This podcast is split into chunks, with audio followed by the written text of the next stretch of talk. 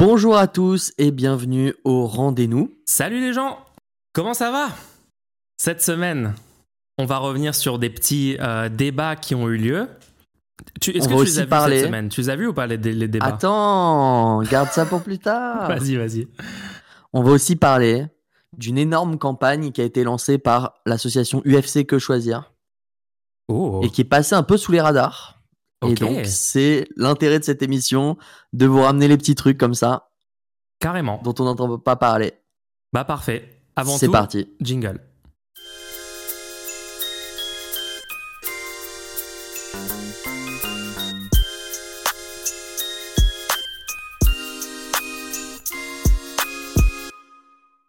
Et bah alors, comment s'est passé cette semaine pour toi, BPT Moi, ça me fait plaisir de revenir euh, toutes les semaines ici. Encore On une fois, à l'heure, 19h. C'est bien d'avoir Bah, un on horaire tient fixe, hein. plutôt que bien, on tient plutôt ça. bien. Euh, Moi, je dis, on on n'a qu'à prétendre qu'on on a commencé à 19h parce que si vous écoutez en replay, vous avez aucun moyen de savoir qu'en fait, c'était pas du tout. Waouh. J'ai tout, tout dit. Il sabote. Je crois qu'en fait, cette émission est activement en train d'être sabotée par, par Bienfait pour tous. Non, semaine non, non. Viens, on traite directement le sujet d'actualité C'est quoi ce truc? Et après, on parlera de ce qui s'est passé cette semaine parce que y a eu des, t'as eu des débats hyper intéressants. Euh, j'ai peut-être quelques désaccords et j'ai peut-être quelques trucs à dire dessus, donc ça, ça va être intéressant. Moi, j'ai jamais Mais d'abord, compris le- pourquoi l'Ultimate Fighting Championship s'occupait de des habitudes de consommation. D'accord. Donc, UFC Que Choisir a lancé une énorme campagne et franchement, c'était nécessaire. C'est une campagne sur les déserts médicaux. C'est un Et gros en fait. Qu'est-ce qui s'est passé? Moi, en fait, j'ai littéralement eu une pub sur Twitter de UFC Que Choisir. Je me suis Ah dit, mais- ouais? mais, pourquoi j'ai une pub? Et en fait, ils ont lancé une campagne le 21 novembre, je crois.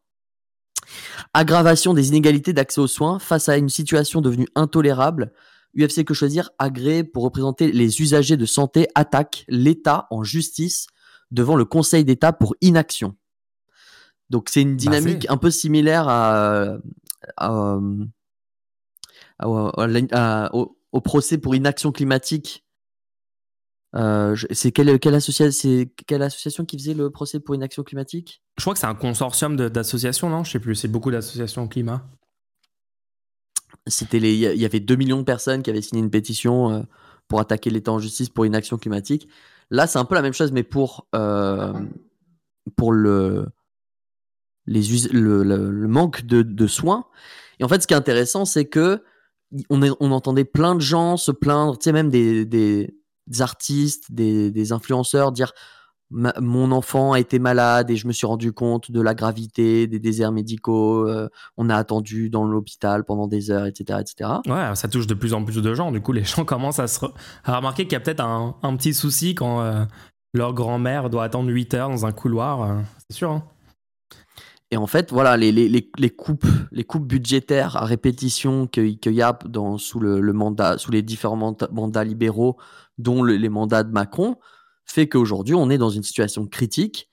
Et c'est bien que ça puisse euh, avoir un peu de visibilité avec des actions comme celle-ci.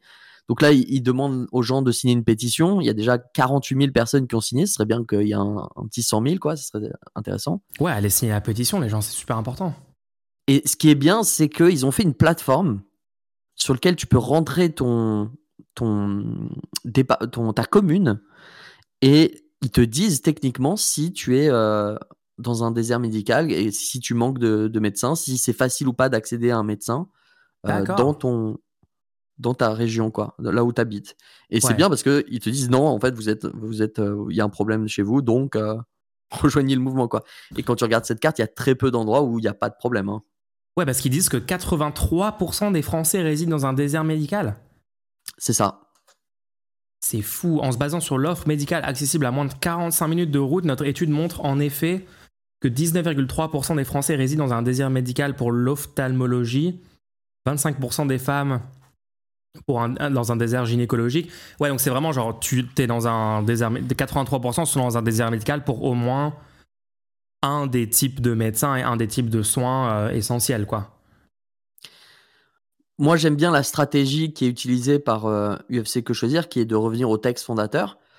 Euh, le texte, exact de la pétition, c'est commence par les hommes naissent et demeurent libres, égaux en droit. Mais qu'en est-il qu'en est, qu'en est-il s'ils sont malades Parce qu'il Ouais. y a une inégalité géographique. Moi, je, ça fait longtemps que je critique les discriminations géographiques.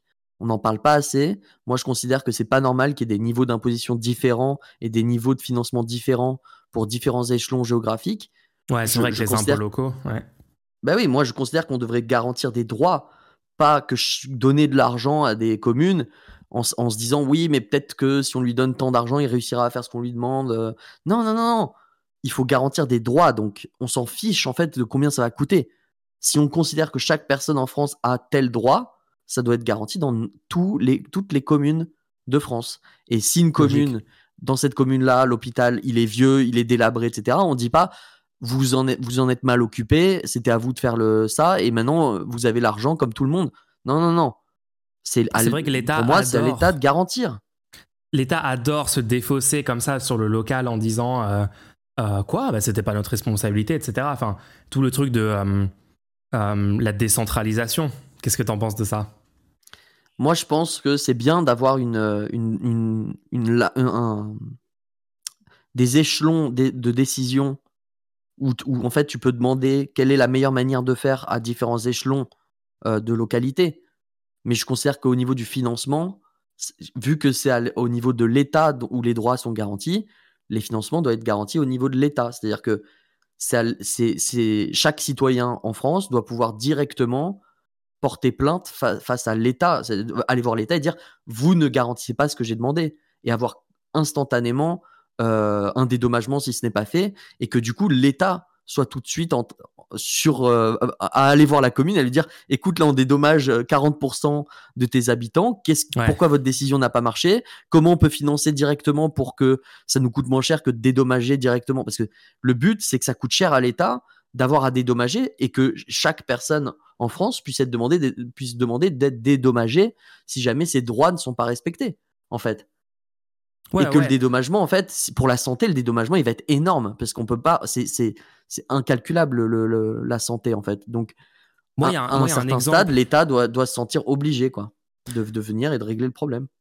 Les, les gens, parfois, ne, ne voient pas concrètement ce que ça veut dire, ce, ce truc de est-ce qu'on choisit de financer quelque chose avec des impôts locaux et donc ça va être dépendant des ressources que les gens ont localement euh, ou des, décisions politiques locales, etc. La différence entre ça et des droits garantis à l'échelle du pays. Et un exemple que j'aime vraiment prendre tout le temps pour illustrer ça, c'est le système éducatif public aux États-Unis. Parce que je sais pas si vous êtes au courant, les gens, aux États-Unis, leurs écoles publiques, leurs euh, lycées euh, publics par exemple, sont financés par des impôts locaux. Concrètement, ce que ça veut dire, ça veut dire que dans des quartiers euh, méga riches, ils ont, euh, les, lycées ont des piscines, ont des terrains de sport euh, ultra bien financés, de super haute qualité, ont, des bâtiments tout neufs, rénovés, enfin même ils les rénovent même tous les 5 ans, enfin c'est fou à quel point il y, a des moyens. Et quand tu es dans un quartier défavorisé, pauvre, là, tu as les pires infrastructures, euh, tu as des vieux, des, vieux lycées délabrés, il n'y a pas assez de professeurs. Enfin, vous vous rendez pas compte qu'il il y a bien pire que la France en termes de système d'éducation. J'ai des critiques à faire, bien évidemment, pour l'éducation nationale. hein. Il y a beaucoup de choses à améliorer, mais le fait que. Et en plus, en France, déjà, il y a des inégalités, évidemment, là-dedans, mais, mais dans des pays où ils ont plus un système euh, inégal sur le territoire et un système où les impôts locaux sont vraiment utilisés euh, davantage pour financer des services publics comme ça, rendez-vous compte de, comment ça démultiplie les inégalités et ça fait que bah, t'es né au mauvais endroit, désolé, t'as pas de chance, tu vas dans le lycée pourri du coin, euh, euh, alors qu'à quelques kilomètres, tu serais né là, t'aurais eu une éducation cinq fois meilleure, quoi. C'est vraiment une catastrophe. Ouais, et sur, une discrimination qui serait basée sur n'importe quoi d'autre que de la géographie, les gens, vu que c'est inné à ta personne tu- et que, que si tu te déplaces, eh ben, la discrimination n'a plus lieu, euh, a encore lieu, les gens sont choqués. Donc, par exemple, si, tu, si on te discrimine parce que tu es handicapé, par exemple, si tu es handicapé, du coup, tu peux pas accéder à un emploi, les gens, ils trouveraient ça honteux, tu vois. Ouais, Par contre, par contre, la géographie, en fait, les gens ne changent pas comme ils veulent de géographie. Tu peux pas instantanément choisir là où tu vas habiter pour plusieurs raisons. Just move Déménage Mais oui. Déjà, premièrement, tu as des attachements qui sont euh, émotionnels et, euh, et, et relationnels. Bien sûr. Le truc principal quand même. C'est-à-dire que là où tu habites, c'est aussi là où tu as tissé tous les liens. Tu peux pas choisir de bouger tous tous les gens que tu connais d'un seul coup, premièrement. Deuxièmement, les impôts. C'est-à-dire que souvent, là où il y a des meilleurs soins, etc., il y a aussi un plus grand niveau d'impôts et aussi un coût de la vie plus cher.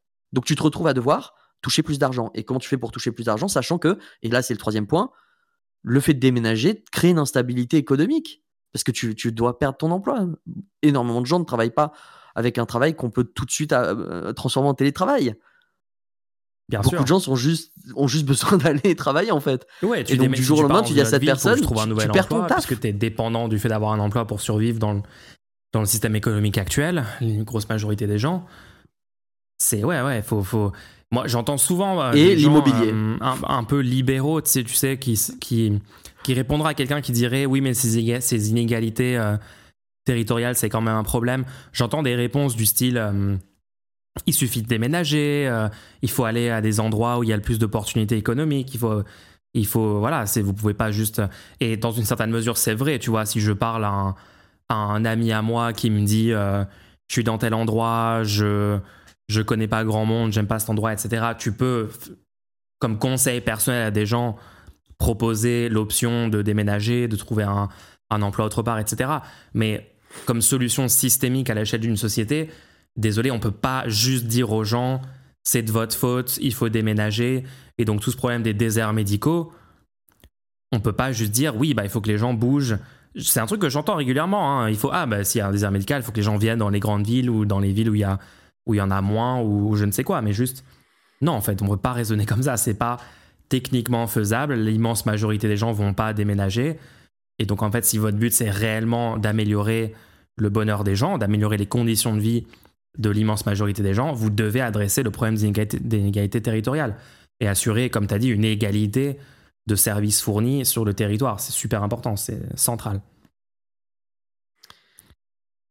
Ouais, Ouais. bon sujet, hein. c'est cool qu'il y ait cette pétition. N'hésitez pas à aller la signer, les gens. UFC, que choisir Et, et le, et le dernier point aussi, c'est quand même l'immobilier. C'est-à-dire que beaucoup de gens oublient que euh, soit tu as trouvé un bail, c'était compliqué de trouver un bail, euh, les prix de l'immobilier ont augmenté, donc le seul fait de bouger va techniquement dev- devoir faire en sorte que tu vas devoir retrouver un nouveau bail euh, et ça va sans doute augmenter ton, ton, ton- tes loyers. Et aussi, si l'endroit est censé être un meilleur endroit pour les pour plein plein de raisons et que c'est pour cette raison-là que tu as envie de bouger, en fait, il y a forte chance que beaucoup de gens aient eu envie de bouger déjà et que Bah du oui. coup, il y a une force densité de population et que du coup, il y ait aussi un fort euh, prix au mètre carré pour là où tu vas habiter. C'est souvent des lieux où du coup, on est sur des espaces restreints où la construction, les gens qui, qui sont déjà euh, habitants là, ils vont lutter contre la construction de nouveaux euh, logements parce que du coup, ça baisserait la valeur de leur, euh, de leur logement à eux. Donc, on est dans des endroits où la densité de population elle est énorme, ou alors l'offre de logement est inexistante. Donc, ouais, de dire aux gens bouger, ouais, bah oui, si t'es riche, tu peux choisir. Encore une fois, c'est un privilège, encore une fois. hein. Euh, si t'es riche, tu peux choisir là où tu vas habiter et ça va peut-être te rendre plus riche, ça va peut-être améliorer tes conditions de vie, etc. Le fait est que la plupart des gens, peut-être euh, 90% de la population, s'ils n'ont pas une opportunité euh, euh, à la base, ils bougent pas en fait. Bah oui, La plupart des gens bougent parce qu'il y a une opportunité. c'est ça. La plupart des gens bougent parce que on leur dit vous allez avoir un job ici, ou alors on leur dit ça va coûter moins cher ici, ou alors on leur dit rejoins la famille, on va t'aider à je sais pas gérer tes enfants, des choses comme ça, tu vois. Et en fait, c'est une opportunité qui euh, qui pousse les gens à bouger, et c'est souvent euh, un déchirement. euh, euh, bah, y a, tu, on, on connaît tous bah, les les enfants qui arrivent à l'école euh, en milieu d'année, etc., qui ont du mal à se refaire des amis, les, les, même les parents qui, qui sont obligés de, de gérer de la paperasse pendant 3 ou 4 mois Bien sûr. au moment de l'installation. Bref, tout ça pour dire, théo- théoriquement, on devrait garantir un niveau de vie, euh, au, au moins des droits, au moins les droits qui sont dans la Constitution et dans la loi. c'est ça. Ça, ça devrait être garanti pour tous les habitants du territoire sans un traitement différencié du fait de la géographie. il faut pas considérer que la géographie, c'est légitime de discriminer les gens du fait de leur géographie, du fait qu'ils habitent à un autre endroit. Tu peux pas juste dire à une personne, ouais, mais t'habites là, donc comprends pourquoi on ne garantit pas ce droit pour toi. Non, ça n'a aucun sens. Totalement, totalement d'accord avec ça. Et il faut être prêt à dédommager. Parce que, par exemple, moi, quand je garantis, je, propose la gratuité des transports en commun. OK? Ouais. Bah, quand je propose ça, je dis aussi, il y a certains territoires où ça sera pas possible de mettre en place un, accès à 15 minutes à une station de transport en commun, puisqu'il y a juste pas de trafic à cet endroit-là.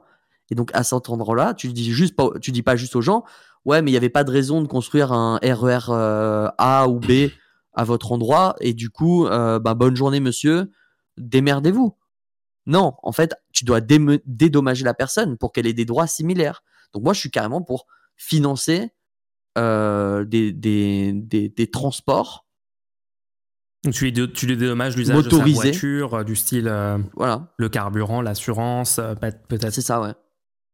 Le, prix de la, du véhicule.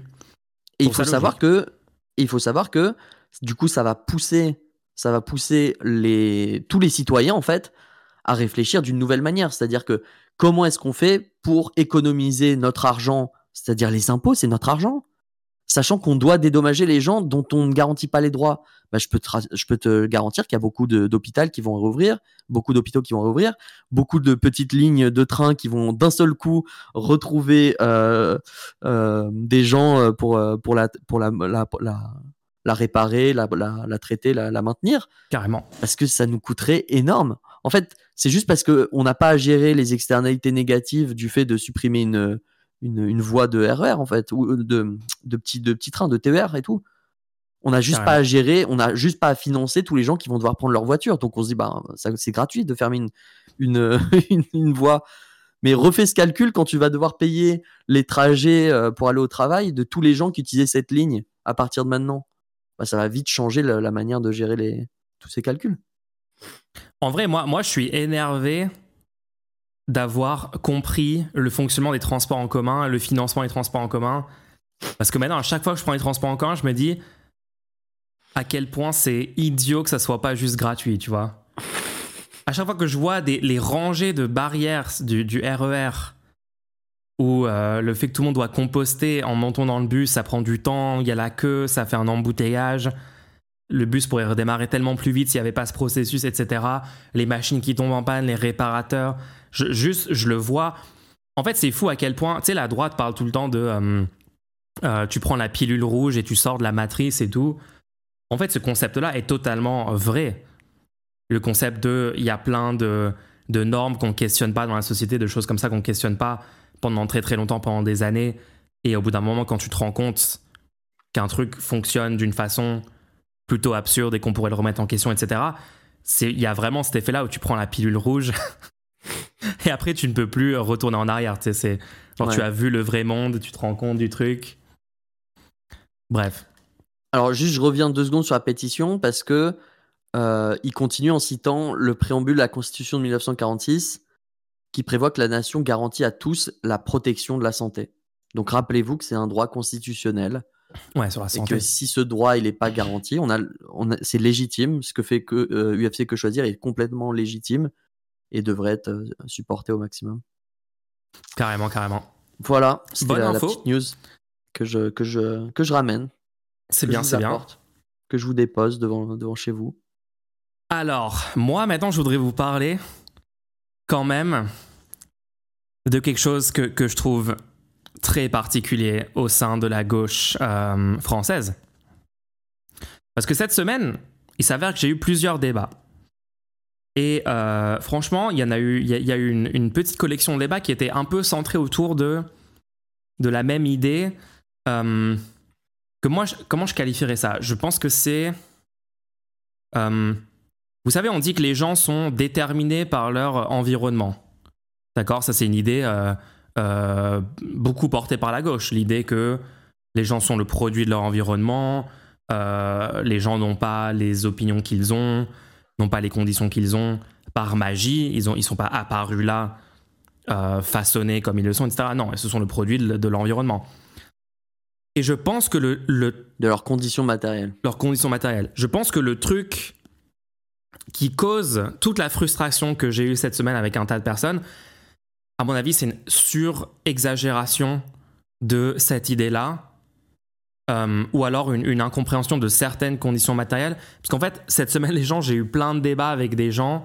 Moi, j'ai bien envie d'en parler. Hein. Qui pensent que, en fait, les gens ne peuvent pas changer d'avis parce que leur avis est déterminé par leurs conditions matérielles. Et en fait, leurs conditions matérielles, c'est genre leur classe sociale par rapport au fait qu'ils sont des, par, exemple, le fait qu'ils sont des travailleurs ou qu'ils sont euh, des propriétaires d'entreprises.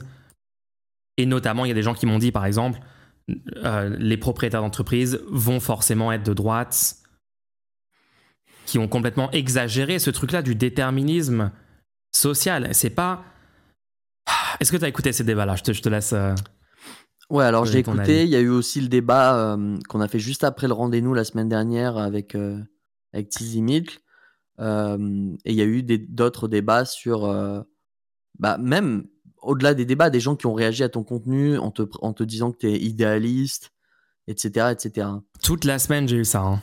Et c'est assez intéressant parce que moi, je pense que un des trucs principaux, c'est que les gens qui te parlent de tout ça te parlent de théories et de textes et d'écrits et qui, qui essayent de donner des noms à des choses pour pouvoir en parler dans des recherches et dans des, textes euh, politiques, euh, philosophiques, sociologiques, etc.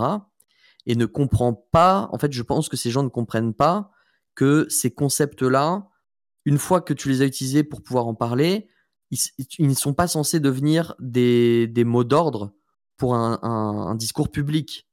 Et que dans un discours public, ça peut créer une narrative qui, est, qui peut être toxique. C'est-à-dire que donner un nom à une classe de la population, si après tu réutilises ce nom, ce nom pour cette classe de la population dans un discours public, tu es en train de cristalliser ce que tu as voulu étudier dans, ta recherche politique, tu es en train de le cristalliser en tant que réalité telle qu'elle est censée être. C'est vraiment ça. En fait, c'est-à-dire que là, on est on, est dans un, truc étrange où l'étude que font ces gens a l'air de. Euh, je crois qu'ils se rendent pas compte que ils sont aussi acteurs et que si dans, le, dans la manière dont ils partagent ces études-là et leur compréhension de ces études-là, ils peuvent modifier le réel et avoir un impact sur le monde en fait. En fait, c'est vraiment ça. Juste pour illustrer, pour que les gens comprennent bien ce, qu'on dit, euh, un truc par exemple qui a été dit, c'est euh, une personne euh, sans abri va avoir, ne, peut pas avoir de, conscience de classe et ne, ne, ne peut pas comprendre qu'elle est qu'elle fait partie euh, de la classe dominée, de la classe des travailleurs. Euh, euh, parce qu'en fait, ces gens-là font partie d'une certaine classe de gens. Ils n'ont pas l'expérience matérielle d'être des travailleurs au jour le jour. Et donc, ils n'auront pas la conscience de classe qu'un travailleur. C'est donc ça, c'est juste un des exemples de ce genre de propos. Et je pense que tu as vraiment raison. Je pense que les gens ont lu des livres et ces livres-là ont essayé de décrire. Ou regarder des vidéos. Ou regarder des, vidéos, bien sûr, mais les vidéos souvent s'inspirent de, travaux ou de livres ou d'écrits, enfin bref, euh, des idées, quoi. Ils ont, ils ont été. Ils ont appris des idées qui sont censées être des façons de décrire le monde. Donc c'est censé être du descriptif, c'est censé être euh, une analyse pour essayer d'avoir euh, une description la plus exacte possible du monde il ne s'agit pas juste de décrire le monde, il s'agit de changer le monde. Qui a dit ça d'ailleurs? Je sais qu'il y a des gens qui écoutent, qui aiment euh, le, name drop, hein, qui aiment euh, les citations. Ouais, mais juste, donc, juste, donc, en fait, il faut vraiment se rendre compte que c'est pas la même chose quand vous êtes, vous êtes en train d'essayer de prescrire des choses et quand vous êtes en train d'essayer de changer les choses.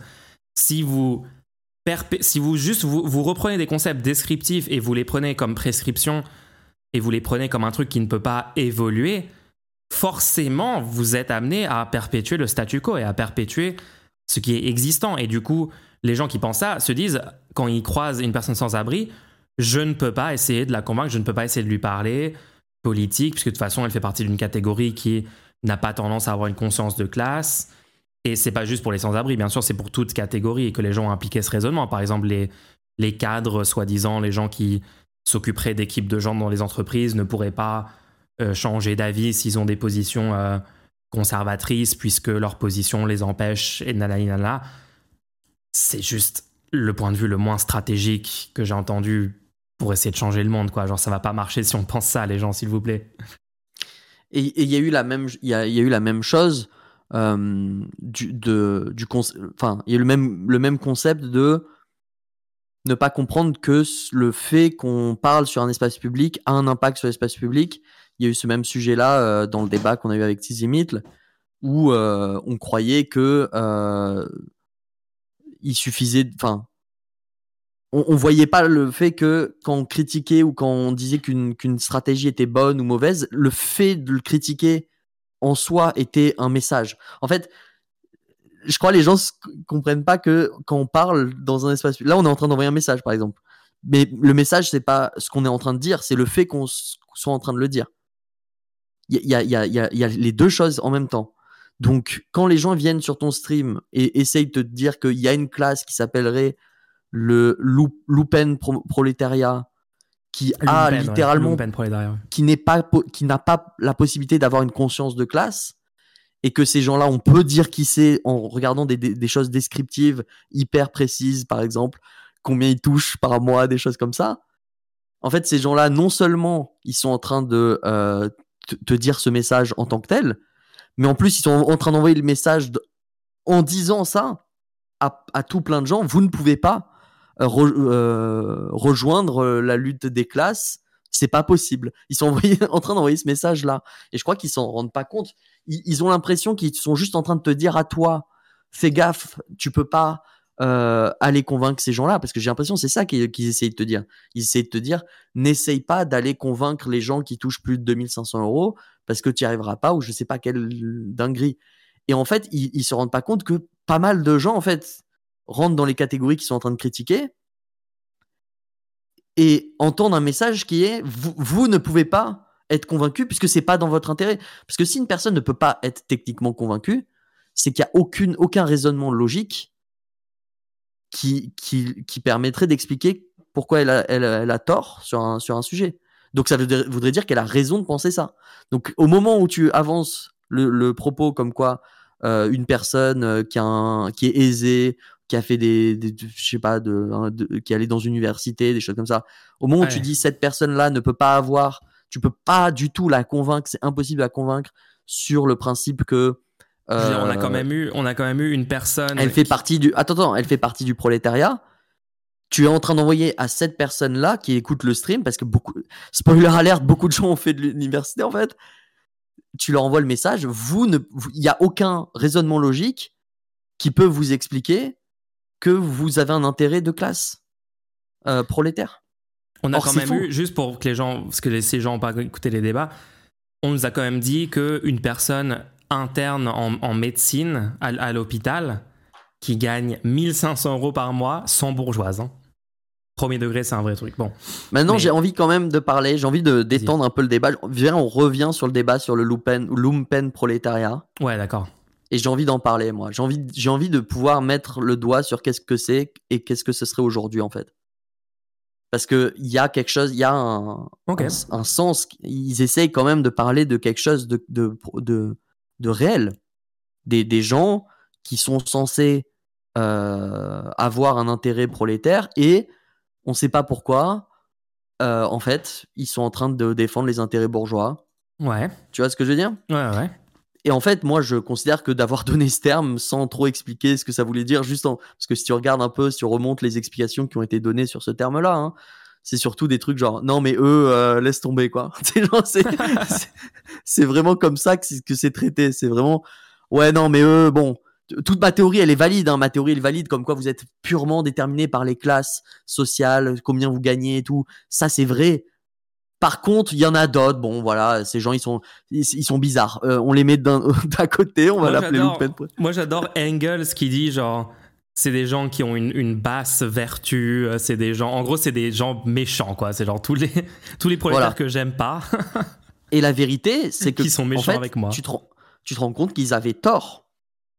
En fait, ils avaient tort. C'est en fait le lumpen prolétariat est un contre-exemple de la pensée euh, comme quoi on est purement déterminé par euh, notre condition matérielle euh, qui serait pas les qui, qui ne prendrait pas en compte par exemple les relations, les idées, etc., mais qui prendrait juste en compte par exemple le le montant physique de, de nourriture et de et de et d'or dans ton coffre De valeur sous ton lit matérielle. tu vois Mhm. Ouais. et en fait ils avaient tort et en fait il faut prendre en compte la condition matérielle intégrale qui prend en compte tous tes états que tu as vécu et qui ont été euh, et que ton cerveau a traité et a, et a sauvegardé dans ta tête en fait physiquement ça reste du matérialisme parce que physiquement tu as des neurones ces neurones-là sont organisés d'une certaine manière, ils ont été organisés de cette manière-là parce que tu as vécu un certain type d'expérience et parce que tu as été fait comme ça, et parce que tu as été bombardé avec euh, soit des hormones, soit, des, soit des de la radioactivité, soit des, euh, des produits chimiques. Et donc, tu es, tu es créé comme ça du fait de ton expérience dans le réel, du fait de- d'une suite d'expériences que tu as vécues. Et du coup, ça fait qu'aujourd'hui, au moment où tu dois prendre un choix, oui, un des facteurs, ça va être combien tu gagnes par mois, puisque ça fait partie des expériences que tu as vécues. Mais il y a aussi dans tous ces facteurs-là, qui t'a eu en, prof de maths en, sixième.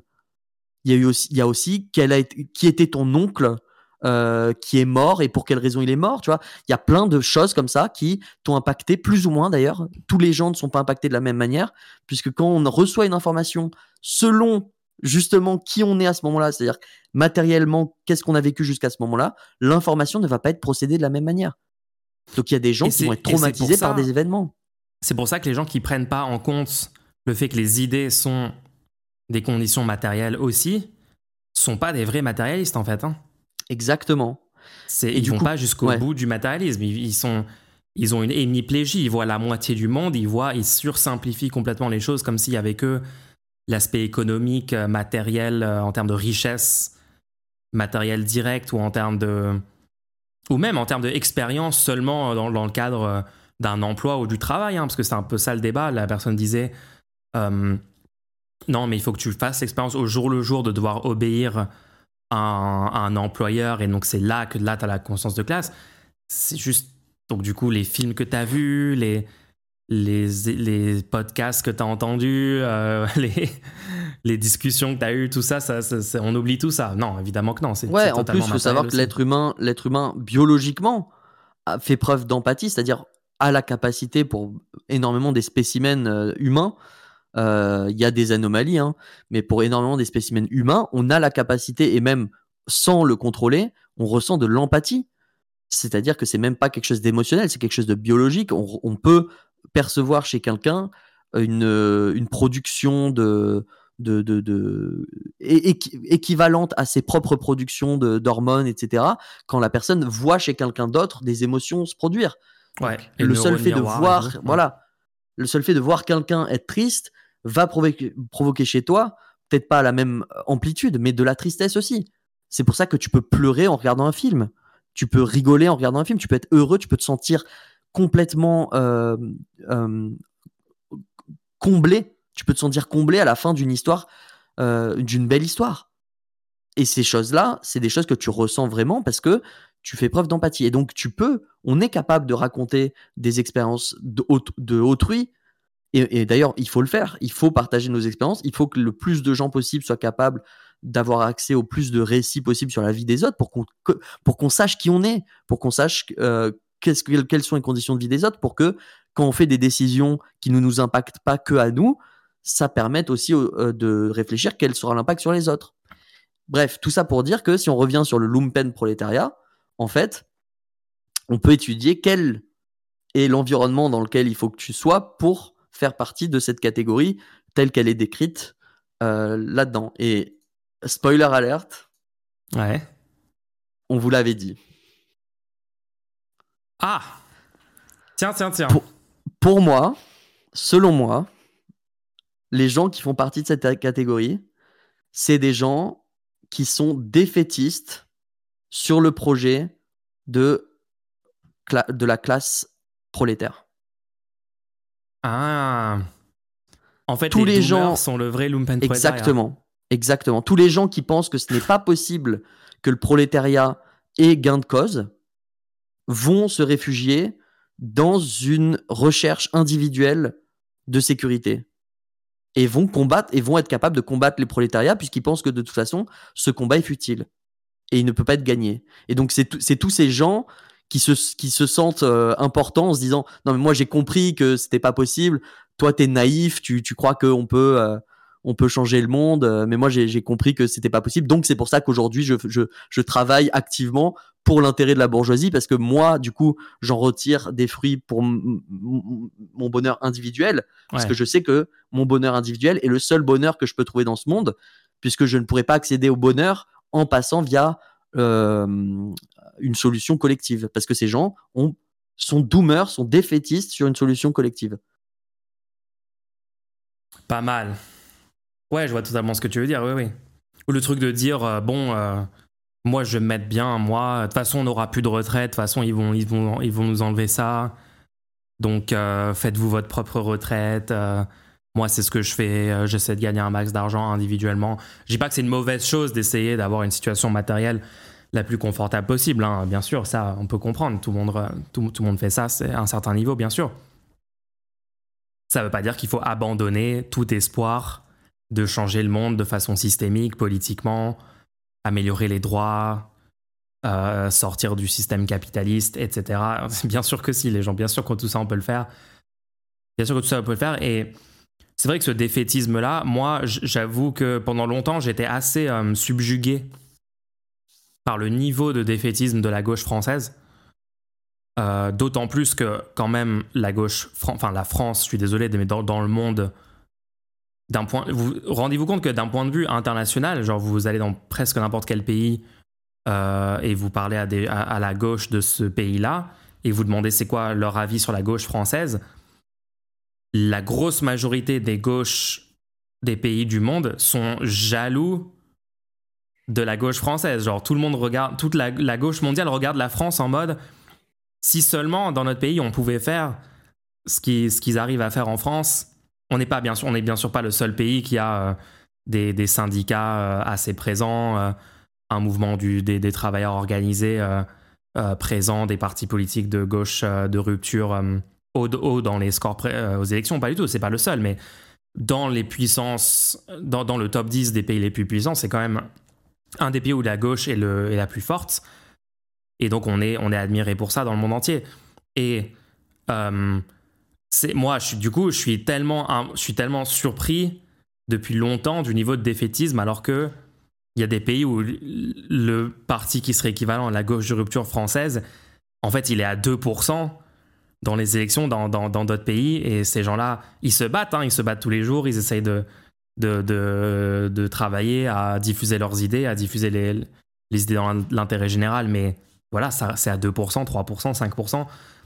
Donc voilà, je suis, de base, je suis étonné par ce défaitisme, mais je pense que je qu'avec ce genre de raisonnement qu'on a rencontré cette semaine, en se basant sur des, des, concepts comme ça, en se disant, bon, on ne peut pas convaincre telle ou telle catégorie de gens, je pense qu'on explique en partie le défaitisme par ça. C'est-à-dire qu'il y a énormément de gens qui sont considérés comme des intellectuels et qui sont influents dans euh, la gauche française. Euh, euh, genre, ils sont beaucoup écoutés, ils sont suivis, ils passent dans les médias, etc. Et ils diffusent toutes ces théories euh, euh, pseudo-matérialistes, en fait. Ne sont pas matérialistes, sont idéalistes, mais bon. Ils diffusent ces théories-là qui, et du coup, ça favorise totalement le défaitisme. Et je pense qu'on explique en partie ça, le défaitisme euh, absurde de la gauche française, par la présence de ces idées-là. À mon avis, c'est une sorte de mauvaise lecture de certaines théories, sociologiques et des mauvaises interprétations qui conduisent les gens à se dire bon on va pas pouvoir convaincre ces gens-là ces gens-là. Alors qu'en fait si tout le monde se disait bon peut-être qu'en fait on peut le faire peut-être qu'on y arriverait plus vite quoi. C'est tout. Mais pas seulement on peut le faire dans, dans les élections. Aussi ce qui est proposé est possible parce que ça va plus loin que ça. Ça va plus loin que ça. Ça va c'est pas seulement est-ce que arriver au pouvoir est possible c'est le fait d'être au pouvoir, est-ce que ça, ça peut garantir quelque chose? Parce que tous les fronts sont attaqués. Le front, c'est pas possible techniquement, il est attaqué. Après, le fond, c'est pas possible idéologiquement, l'idéologie ne, marche pas. Ça aussi, c'est attaqué. Beaucoup de gens pensent que un Mélenchon au pouvoir, il peut pas changer un iota et que il est contrôlé. Mais non, mais de toute façon, il doit faire ce que l'Europe demande. Le, combien de fois t'entends ça? Et en fait, ce qu'on a à faire, c'est ce qu'on a euh, à, à affronter, c'est en fait la, un dilemme du prisonnier à l'échelle de la population entière. Hmm. La bourgeoisie va voir chaque individu et leur dit Ouais, tu pourrais euh, vivre dans des conditions pas super en espérant avoir des bonnes conditions plus tard. Mais tu sais que si les autres le font pas, t'auras jamais de bonnes conditions. Oui, oui, oui, jouer sur la compétition, bien sûr. Si les autres le truc, si toi tu... font pas les sacrifices, toi tu auras pas le, bénéfice d'une victoire euh, du collectif. Et donc, est-ce que toi, ce serait pas dans ton intérêt, à toi, de, euh, de jouer dans ton propre intérêt? Oui, c'est vraiment ça. Je, pense directement à l'exemple d'une grève où tu dirais aux gens, euh, en fait, ça marchera pas parce que vous, vous allez sacrifier des journées de salaire, les gens vont pas vous suivre. Donc c'est vraiment ça, c'est le dilemme du prisonnier. Euh, et on encourage justement le choix qui n'est pas celui qui maximise les intérêts du collectif. Euh, on, pousse ce choix-là sur les individus pour pas pour pas que ça fonctionne quoi. Ouais. Bon, du coup, euh, quand on revient sur le concept de lumpen prolétariat, à partir de ce moment-là, si, vous êtes d'accord avec cette analyse-là, et si vous comprenez cette analyse-là, allez euh, dire que le lumpen prolétariat, ce sont des gens qui peuvent pas avoir de conscience de classe et de les mettre dans une catégorie qui essentialise leur absence de conscience de classe, ça nous empêche de pouvoir aller les voir et leur et, se demander pourquoi est-ce que actuellement ils comprennent pas que le collectif pourrait gagner et, et ça nous empêche de les convaincre parce que en fait il y a beaucoup de gens quand tu leur parles un petit peu ils sont capables de, de comprendre que le, collectif non seulement est possible, mais aujourd'hui est nécessaire. Et je pense que là, on a un nouveau et, aucun penseur de, n'importe quelle époque pourra euh, donner des réponses là-dessus. Il va falloir utiliser vous-même vos propres neurones pour réfléchir à ça. Euh, c'est qu'aujourd'hui, on est dans une situation où si on ne fait pas gagner le collectif, on ne pourra pas vaincre le problème, euh, euh, franchir l'obstacle de, du climat. Totalement. Donc maintenant qu'on va voir ces gens-là qui sont désillusionnés sur le potentiel du collectif, on n'est plus en train juste de se dire bon ben ces gens-là ils sont foutus, concentrons-nous sur ceux qui sont euh, pour le collectif. On est maintenant dans un cas de figure où la quasi-totalité de la population est convaincue que l'individualisme est prioritaire actuellement. Et du coup, on ne pourra pas échapper au fait qu'il va falloir aller leur parler. Sauf que maintenant, quand on va leur parler, on n'est pas en train de leur dire euh, vous êtes des, vous êtes égoïstes, euh, venez avec nous, on est sympa et tout. On est en train de leur dire faites gaffe là, c'est pas que vous faites le choix de, de, regarder que pour votre gueule. C'est qu'en fait là, vous êtes en train de, de, faire un choix qui est destructeur pour tout le monde. Parce qu'à cause du climat, si on ne fait pas gagner le collectif, si c'est pas le collectif qui gagne au final, la solution individuelle ne pourra pas traiter les questions écologiques. Exactement. Ça ne sera pas possible. Et vous allez crever. Les riches ne pourront pas vivre non plus. Si vous êtes dans le top 1%, vous n'aurez plus non plus un oxygène euh, respirable. Exactement. Et les gens qui me disent oui, mais les riches, ils auront des solutions. Est-ce que vous savez combien ça coûte pour garantir des, des, un, milieu de, vie vivable pour une personne aujourd'hui? Les gens qui peuvent mais ils vont, ils vont, acheter des îles, ils vont avoir leur propre culture avec des esclaves, euh, ils vont faire sécession entièrement. Euh. Et, et, et, ok, peut-être il y a trois personnes comme ça, parce que c'est littéralement trois, quatre personnes hein, qui pourront faire ça. Mais la plupart des gens qui voudront pouvoir marcher dans la rue, genre juste les gens, tu leur dis ah tu voudras plus tard pouvoir marcher dans la rue? Oui. En fait, la plupart des gens voudront bien, voudront avoir cette, ce luxe, tu vois. Bah oui. Et en fait, la plupart des gens, aujourd'hui, quand tu les mets en face de ces responsabilités-là, ils sont plus juste, on n'est plus juste en train de discuter de euh, d'un choix. Euh, est-ce que je fais, est-ce que je suis égoïste, est-ce que je suis pour le collectif? On est en train de mettre en face les gens du fait qu'il y a une nécessité du collectivisme aujourd'hui.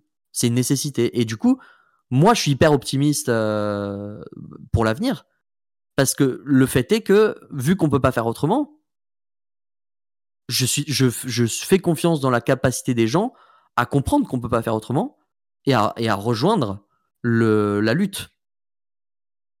Et en plus, je trouve que, euh, en fait, j'ai presque l'impression qu'au sens enfin, que parmi la population au sens large, euh, qui n'est pas forcément dans des collectifs de gauche, dans le public qui, consomme beaucoup de contenu, de gauche culturellement sur Internet, etc. J'ai l'impression que la population au sens large, les gens sont plus optimistes en fait. Tu sais, les gens, où les gens sont plus au courant des, des problèmes que la gauche ne le croit et sont plus proches de, de, En fait, les gens sont plutôt. Il y a beaucoup de gens qui sont en fait dans la recherche d'une solution et qui sont conscients de tous les problèmes dont on parle, sont même conscients par exemple des problèmes d'inégalité de richesse et, et sont contre euh, de façon très, euh, très basique, hein, puisque bon, il y a beaucoup de.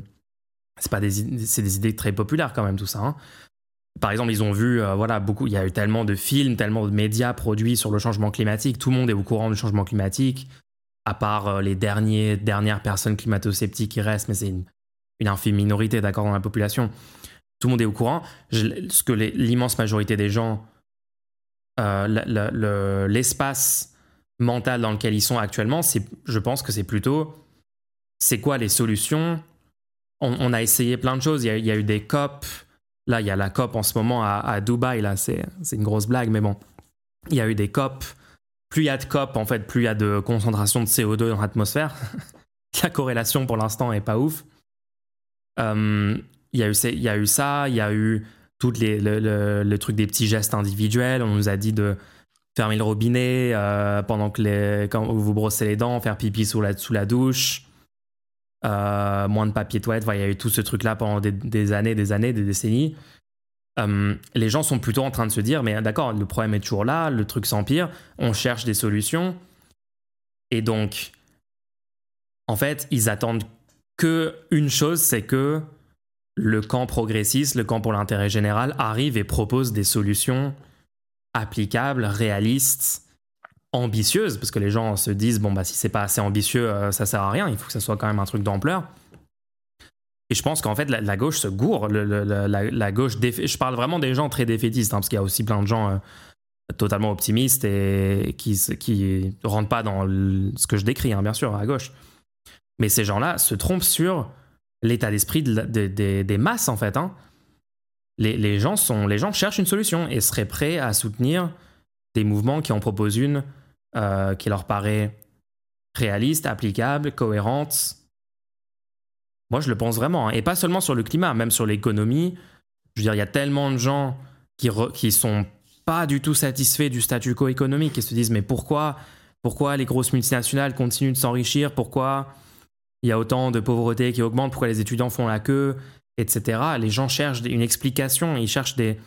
Et malheureusement, la droite arrive à fournir des, explications clés en main, fallacieuses, mais qui flattent euh, beaucoup les biais cognitifs ou, des propagandes que les gens ont longtemps entendues. Donc la faute, en fait, c'est l'immigration, la faute, en fait, c'est les Arabes, euh, la faute, c'est euh, une théorie du complot, du grand emplacement, ou un complot international, j'en sais rien. D'accord? Mais. Et les gens tombent là-dedans parce qu'ils cherchent des, explications. Si la gauche s'améliorait dans s'adresser à des gens qui cherchent des explications et leur, leur expliquer bien, de façon compréhensible, de façon accessible surtout, sans qu'il y ait des références à des auteurs et du gatekeeping constant pour pas qu'on puisse comprendre le fond de l'explication du, truc. Vraiment, je pense que je pense qu'il euh, y, y a des améliorations stratégiques qui peuvent être mises en place et que ça augmente beaucoup l'efficacité et que ça convainc euh, énormément de gens qui sont pas encore, qui font pas encore partie euh, de, de, ce camp-là, quoi.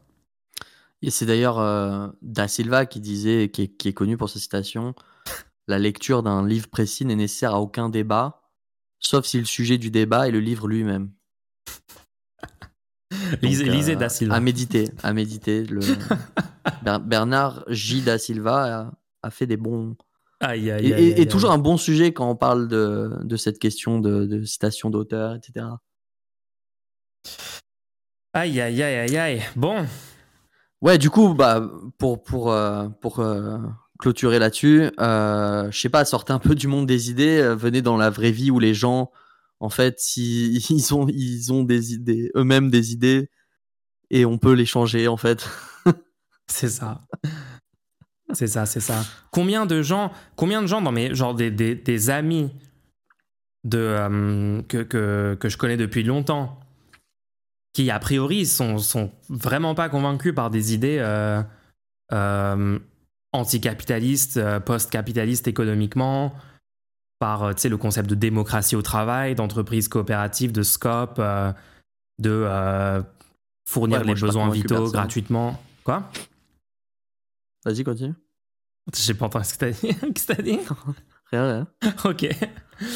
Bref, combien de gens comme ça j'ai connus et après quelques discussions, en fait, ils, ils, remettent en question énormément de choses et sur le long terme, ça marche en fait, les gens, ça marche. Voilà, bon, bref, je voulais juste illustrer que ça marche. Alors, qu'est-ce qu'on fait? On passe aux questions ou qu'est-ce qu'on. Euh, bah déjà, j'aimerais qu'on explique le concept des questions. Vous pouvez poser des questions sur ce podcast. Oui, les gens. En faisant un don pour soutenir la création du podcast et son amélioration.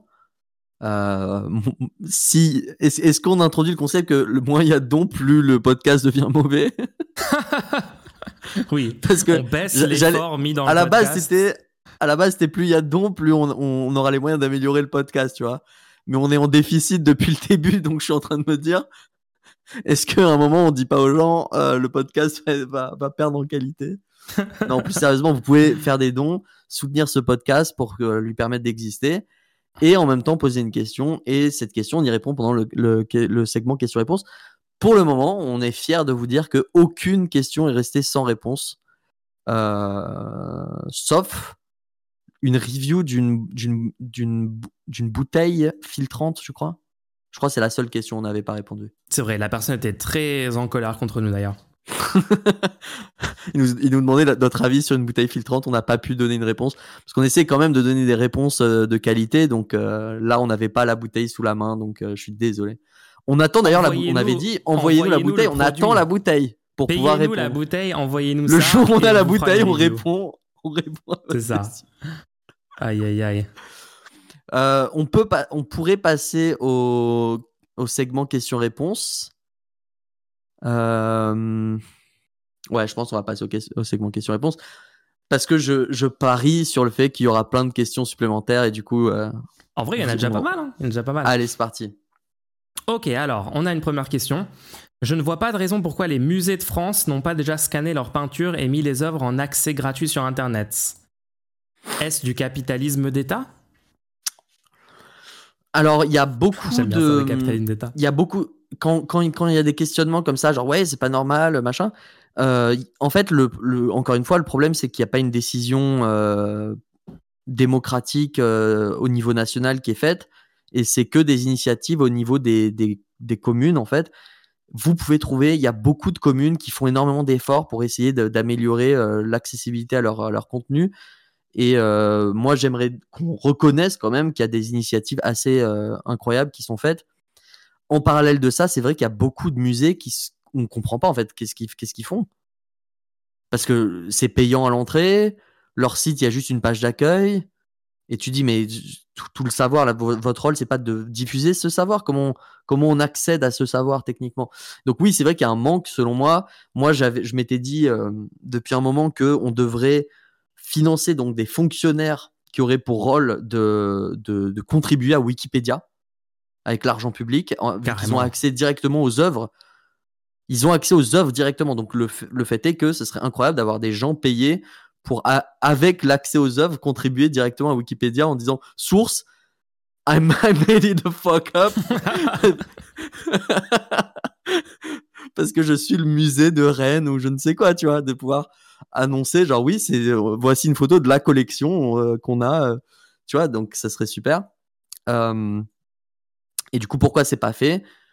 Parce que je pense que je pense que ça devrait être il y a un manque de démocratie parce qu'on serait chaud de tous le demander. Et vu que bah, on en a déjà parlé dans cet épisode il y a une décentralisation qui fait qu'on n'a pas les, les, compétences d'imposer quelque chose au, niveau de tout le territoire aussi facilement et du coup, là, pour le moment, bah, on peut se réjouir des initiatives existantes et les encourager et revendiquer ça dans des programmes et tout. Mais ouais, ça va être dur, hein, ça va être long. Apparemment, quand même, il y, a pas mal de musiques qui le font. Hein. Ouais, ouais, c'est euh, C'est littéralement comme ça que j'ai commencé mon propos. Hein. Ouais, mais juste pour rappeler à la fin que euh, apparemment une centaine de musées en France proposent un nombre significatif, une grosse proportion de leur collection sur les sites en question des musées. Mais je suis d'accord, il faut le généraliser. Ouais. Est-ce que c'est du capitalisme d'État, du coup? Est-ce que c'est l'État qui détient les moyens de production culturelle et artistique et qui exploite. non, je rigole. Après, même de scanner tout ça, etc., euh, ça a un coût au niveau des impôts qui est, qui est pas énorme, tu vois, mais euh, qui du coup nécessite qu'il y ait un moment, parce que vu que le, les actions politiques sont un peu en retard avec les avancées euh, technologiques, je pense qu'on est juste dans un cas de figure où les, les, le peu d'argent qu'il, qu'il faut pour mettre en place cette infrastructure n'a jamais été décidé par une loi, du coup ça n'existe pas, tu vois. Il faut que quelqu'un arrive et dise venez on fait ça et ça sera fait à mon avis. Hein. C'est pas, tu vois, tu vois ce que je veux dire? Ouais. ouais. Euh, il y a, par contre, à l'étranger, c'est vrai qu'à l'étranger, sur d'autres musées, ils sont quand même plus stylés parce qu'il y a des, toutes les collections qui sont disponibles. Il y a des API. Moi, je m'étais renseigné. Tu peux accéder à des API entières d'œuvres d'art. Euh, le, le Met, par exemple, je crois, propose, euh, te propose d'accéder à l'intégralité de son contenu euh, directement, quoi. Euh, en API, en API, c'est-à-dire tu peux faire des et eux ils comprennent du coup que ça sera rentable pour eux parce qu'il y a directement des des applications qui vont qui vont qui vont utiliser l'information pour pouvoir mettre en valeur les, les, informations qui sont dessus quoi. Ouais, ah, c'est une bonne idée, hein. très bonne idée. Cool. Alors prochaine question. Comment prévenir les gens qui, elles, entrent dans une pipeline fasciste quand elles regardent des vidéos en apparence innocentes sur Nietzsche et le bien, le beau et le vrai? D'accord, donc on parle par exemple de vidéos YouTube, euh, euh, de youtubeurs plutôt de droite qui vont faire des vidéos centrées sur Nietzsche, le beau, le vrai, etc. Mais en fait, ils ont aussi du contenu qui, voilà, ne se contentent pas de traiter de ça, mais vont sur d'autres terrains des justifications d'idées réactionnaires et tout à, travers ça. C'est difficile, hein. Comment les prévenir qu'ils entrent dans une pipeline fasciste? Je sais pas si le plus euh, efficace, c'est d'aller voir des gens qui ont juste regardé une vidéo de ce type-là. Ça dépend vraiment de la vidéo, en fait. Ça dépend vraiment de la vidéo. Si la vidéo, elle est juste sur euh, qu'est-ce que pensait Nietzsche sur le beau, le vrai, et qu'il n'y a pas plus il y a pas d'idées qui vont plus loin que ça, euh, enfin, qui vont plus loin que ça, il n'y a pas d'idées réactionnaires ou de conclusions politiques euh, néfastes et tout qui sont tirées de tout ça. Euh, dans ce cas-là, je pense qu'il faut surtout pas dire aux gens, oula, euh, c'est pas bien de regarder ces vidéos, c'est une pipeline fasciste, parce qu'en en fait, déjà, non, pas forcément. Et en plus, vous allez juste. Quoi? Moi, je pense que si. Hein. En fait, je connais, je connais pas. Tu connais toi T'as vu ces vidéos? Moi, je les ai pas vues. En tout, tout ce qui traite, tout ce qui traite de l'absolutisme, de, de, de, de concepts absolus comme le bien, le mal, le beau, le vrai, le faux. Toutes ces choses-là sont des concepts hyper problématiques. Genre, euh, ça peut littéralement bouleverser ta vie et te faire devenir complètement taré. Le beau. Alors, c'est vrai que le beau. Comment Ouais, en fait, je connais pas. Tu connais les positions de Nietzsche sur le beau? Moi, je connais pas. quelque chose de dire que quelque chose peut être objectivement beau ou moche? Oui, c'est genre de montrer. Très euh, rapidement, tu vas dire il y a des gens qui sont beaux et des gens qui sont moches. Et très rapidement, tu vas dire donc il y a des gens qui ont de la valeur intrinsèque du seul fait de à quoi ils ressemblent. Oui, oui, donc ouais, c'est très. Moi, je me souviens juste vaguement de ces vidéos. C'est genre. Je viens, je viens de terminer la pipeline. Hein, ça y est, on est au fascisme là. Hein. C'est genre tu montres, euh, tu, vois ce que des statues euh, gréco-romaines euh, blanches et tu dis voilà c'est ça le beau. Et après tu montres, je sais pas, une œuvre d'art, art moderne, un peu abstrait, un peu moderniste, je sais pas quoi, et tu dis regardez ça c'est moche, et du coup en fait la tradition. Ouais, non, tu peux très rapidement tomber là-dedans, c'est vrai. Après, je sais pas s'il faut aller voir les gens qui ont juste vu une vidéo sur regarder à quel point cette architecture gréco-romaine traditionnelle est belle, qui dit pas plus que ça, tu vois, qui tire pas plus de conclusions que ça. Faut, faut, tu vois, faut faire attention à euh, ne pas se tirer une balle dans le pied en Ouais, non, mais là, la question, attends, on ne lit pas mal la question. La question, c'était, elle regarde des vidéos en apparence innocente. C'est des vidéos. En si apparence la personne, innocente. Ok, donc elles sont pas innocentes, d'accord. Si la personne dans ton entourage commence à te partager deux, trois vidéos sur euh, le bien et le mal, euh, comme quoi il y a des gens qui sont fondamentalement mauvais. Moi, j'ai eu déjà des discussions avec des gens qui m'ont dit que des électeurs du Front National étaient fondamentalement le mal. Et, je du coup, je, dis, ou, ou, même les, les les gens, les macronistes sont fondamentalement le mal, tu vois. et donc je parle à cette personne.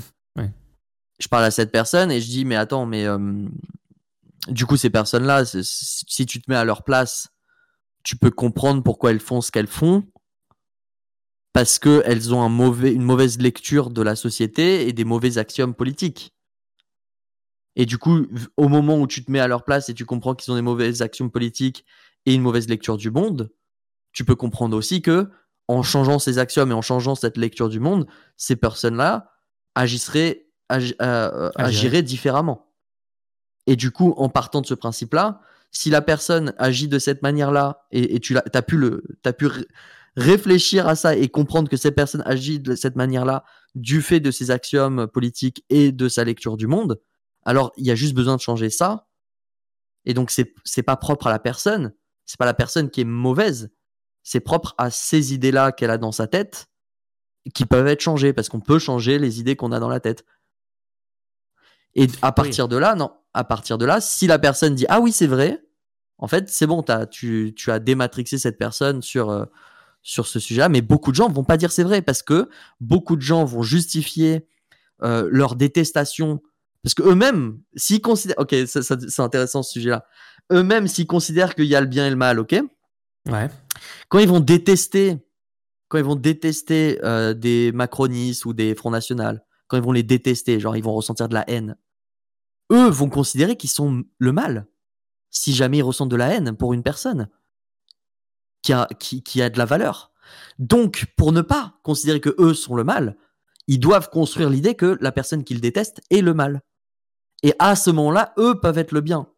C'est seulement dans cette situation qu'ils peuvent être le bien. Donc au moment où tu leur dis, oui, mais attends, cette personne, en fait, elle n'est pas forcément le mal, tu es en train de leur dire que elle, elle est coupable de ressentir de la haine envers cette personne et serait, elle, potentiellement le mal.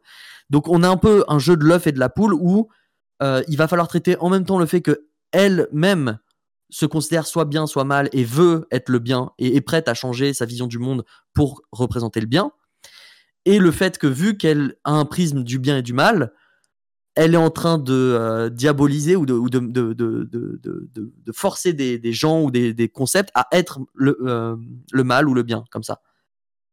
Ok. Du coup, pour parler à des gens comme ça, qui sont matrixés sur euh, le bien et le mal et tout, il faut jongler entre les deux. Il faut, faut à la fois jongler entre non, mais t'as le droit de détester des gens, ça fait pas toi quelqu'un de mauvais, et jongler entre euh, ouais mais ces gens-là ils sont pas mauvais en fait euh, intrinsèquement. Ils peuvent en fait ça c'est peut-être des bonnes personnes dans d'autres aspects de leur vie et ils ont rien de mauvais intrinsèquement tu vois. Ouais dans tous les cas de façon lutter contre l'essentialisme ça va être un truc ah central dans toutes ces discussions. Vraiment euh, ouais l'essentialisme faut, faut faut juste jamais accepter ça. Il faut toujours le remettre en question. Sauf si c'est pour une blague problématique vous pouvez être un tout petit peu essentialiste par moment. Non, je suis pas d'accord. T'as, tort par essence. non, non, non, ouais, ouais. J'essaie de euh, trouver un truc euh, essentialiste à dire. euh, ouais, ouais, ouais. Je sais pas si j'ai un truc à rajouter là-dessus. Euh, comment, les comment les prévenir qu'ils vont dans une pipeline fasciste? Je pense, si c'est le tout début, etc., juste poser des questions. Hein. faites, faites tous les trucs euh, qu'a dit BPT, faites-le sous forme de question, demandez euh, est-ce que tu penses, euh, genre tu sais, tu regardes la vidéo, tu dis oula, c'est un peu bizarre. Je dis ah, qu'est-ce que tu penses de ça? Enfin, faut, faut aborder les choses. Faut pas y aller en mode écrire un énorme pavé, dire à la personne attention. Ouais, il faut y aller subtilement, quoi. Il faut dire. Ouais, bien sûr. Par contre, je pense que c'est un bon red flag. Hein. La personne qui a posé cette question, je, considère c'est un bon quand quelqu'un a des raisonnements absolutistes, c'est un bon red flag, même si aujourd'hui elle combat pour les bonnes raisons, euh, pour les bonnes causes.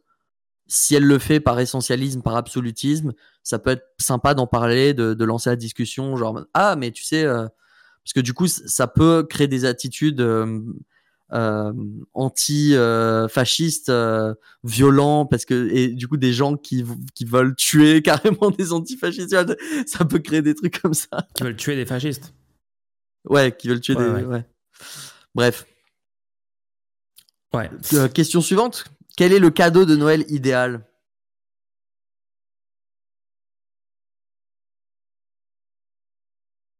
C'est à toi de répondre. Hein. Euh, je sais pas, le temps et l'énergie passés avec quelqu'un? Sais que moi, j'ai le cadeau idéal euh, pour toi. Oh, let's go. Trop bien. Mais je t'ai proposé de venir aujourd'hui. et Tu m'as dit non, non, non, je peux pas. euh, J'ai envie de me concentrer et tout. Donc, tu l'auras plus tard. Mais tu aurais pu l'avoir aujourd'hui. Tu vas, tu vas me rendre ma chaise? Non, je te rendrai jamais la chaise. C'est mon D'ailleurs, idéal. j'ai pas à te rendre la chaise. Attends, c'est quoi cette histoire? J'ai acheté la chaise. Dans ce cas, tu me rends l'argent. ok, vas-y. Parce que chaise, mec. honnêtement, le bouton marche toujours pas hein, sur la chaise. hein, donc euh, honnêtement, je serais, ce serait plus rentable pour moi de refaire l'échange et de m'acheter une chaise qui marche. hein. Aïe, aïe, aïe, aïe, aïe, aïe. Leur dis pas, leur dis pas ça. Après, ils vont plus rien, ils vont pas m'acheter des trucs. Quel est le cadeau de Noël idéal? Non, mais là, c'est. Ah, c'est trop compliqué, là. Euh, Euh, Un vibromasseur. Bah, déjà, il faut, il faut comprendre, enfin, faut savoir que le, le cadeau de Noël idéal dépend complètement de la personne à qui tu le fais. Un livre de Nietzsche. Il n'y a pas un cadeau qui sera bien. euh, euh, je pense, je pense, faut, faut pas forcément faire des trucs hyper matériels, genre des trucs très très chers. Faut que, faut que ça ait du sens. Donc, des fois, il y a des trucs moins chers qui ont plus de sens que des trucs très chers. Des fois, il y a des gens, il faut, il faut tâter le terrain aussi. Il y a des gens qui aiment pas recevoir des trucs chers. faut aussi se rendre compte de ça. Il y a beaucoup de gens qui oublient qu'il y a des gens qui sont gênés avec le fait de, euh, de recevoir des, des trucs très très chers. Euh, Il y a aussi le fait que si vous offrez un cadeau qui est vraiment je, je cheap, ne fais pas ne faites pas de cadeau. gens. hein. Juste, voilà. un- un- Publiquement, j'aimerais qu'on sache quand même, je ne fais pas partie des gens qui n'aiment pas recevoir des trucs chers. Non, mais si vous, si vous comptez faire un cadeau hyper cheap juste pour le geste et tout, moi je pense faites pas de cadeau. hein. Parce que moi, ça m'a déjà blessé qu'on me fasse un cadeau vraiment pas cher. J'aurais préféré que la personne me dise ouais, ouais, j'ai pas les moyens de te faire un cadeau. Euh, je t'ai écrit une carte ou un truc comme ça, tu vois. Cette personne, Parce c'était que moi. franchement, qu'est-ce que tu vas faire après? T'as des bibelots. Achetez pas des bibelots, achetez pas des. Franchement, ne- ne- ne- n'achetez pas du plastique que la personne va mettre dans un tiroir et va se dire ah ouais ça faut pas que je l'offre parce qu'on me l'a déjà offert et du coup euh, euh, la personne va mal le prendre si je me- et après le pire c'est les non-dits c'est-à-dire que on va vous offrir quelque chose et après quand la personne vient chez toi tu dis ah mais il faut il, euh, il faut que je, le- je montre que le cadeau je m'en sers c'est une catastrophe soyez hyper clair Oui Ouais, c'est réel, c'est réel. Moi- Soyez moi, hyper clair avec les beaucoup- cadeaux. Faites des... Si la personne, elle veut clairement un truc, voilà, vous avez un cadeau. Si la personne veut rien, demandez-lui peut-être, je sais pas, si vous voulez faire une surprise. En fait, je pense les surprises, faites-les que si vous savez déjà que ça va marcher. Et si vous savez pas, juste demandez. Est-ce que c'est pas un bon, une bonne recette, ça? Ouais, ouais, ouais. Non, c'est vrai que c'est vrai que euh, euh, moi, moi, ce que je fais euh, régulièrement, c'est que ouais, genre il y a des listes de cadeaux entre moi et des gens euh, à qui je fais des cadeaux. Genre les gens mettent leur liste. Ça, c'est pas mal. Genre tu fais une liste de trucs que tu veux. Bon, après il y a, y a plus trop l'élément surprise, mais en vrai, t'es surpris de qu'est-ce que t'as sur la liste. Les listes, c'est bien. Les listes, c'est pas mal. Euh, un autre truc, ouais, des gens qui ont il y a des gens qui ont juste trop d'objets, trop de choses et ils veulent pas un nouveau truc, d'accord? Et moi, ce que je, ce que j'ai, des gens j'ai minimalistes fait, aussi, hein. hein? Des gens minimalistes aussi. Ouais, des gens minimalistes. Il y a beaucoup de gens qui vont adorer, par exemple, que vous achetiez un truc, euh, un, un truc comestible, tu sais, un petit truc à manger, un truc à boire, euh, un truc qui te procure un peu de plaisir ponctuellement. Voilà, c'est sympa. Tu reçois, euh, j'en sais rien, moi, si t'aimes bien euh, le fromage, euh, si t'aimes bien euh, le, le, le- le Nutella, euh, je sais, je sais pas Ok, si je, je vais faire bouger, je vais faire bouger les curseurs, ok Ouais. De l'argent. Juste, ju- juste offrez de l'argent. Si vous, avez, vous savez pas du tout, offrez vous du offrez 20 euros. et pas pas un ticket cadeau pas une Oh, carte cadeau Oh oui. n'offrez j'avoue. plus jamais de votre vie une carte cadeau s'il vous Carte plaît cadeau, carte cadeau vous en c'est supplie. complètement cancel. N'achetez jamais ça de votre vie. C'est littéralement de l'argent en moins bien. C'est de l'argent que tu ne peux que dépenser à un Ah, endroit il y a, il y a une ok il y a un une condition où vous avez le droit si c'est pour acheter, si c'est une carte cadeau pour le itch.io de Team non, non non non Si- euh, non vous avez le droit dans un cas de figure précis c'est si jamais vous avez reçu de votre comité d'entreprise ou je ne sais pas quoi au lieu de vous, que vous-même, au lieu de vous faire un vrai cadeau, on vous a donné une carte cadeau catastrophique. Là, vous pouvez l'offrir. Là, vous pouvez l'offrir. Oui, oui, tu reçois, genre, au lieu d'une augmentation, t'as genre 100 euros à dépenser à la Fnac. Oui, là, vous pouvez l'offrir, ça. Il n'y a, pas de- y a pas de souci. Ah là là là là là. Moi, je pense qu'on devrait aussi moins, euh, moins, norma- moins euh, avoir d'attente sur les cadeaux, genre. Après, ça dépend. Enfin, tout ce que je suis en train de Ouais. dire, ça dépend tellement de votre milieu familial. Je connais des Ouais, familles. il y a où- vraiment des ambiances différentes. Par exemple, Ouais, moi, des j'ai vraiment des qui essayé. fêtent pas Noël euh, de base.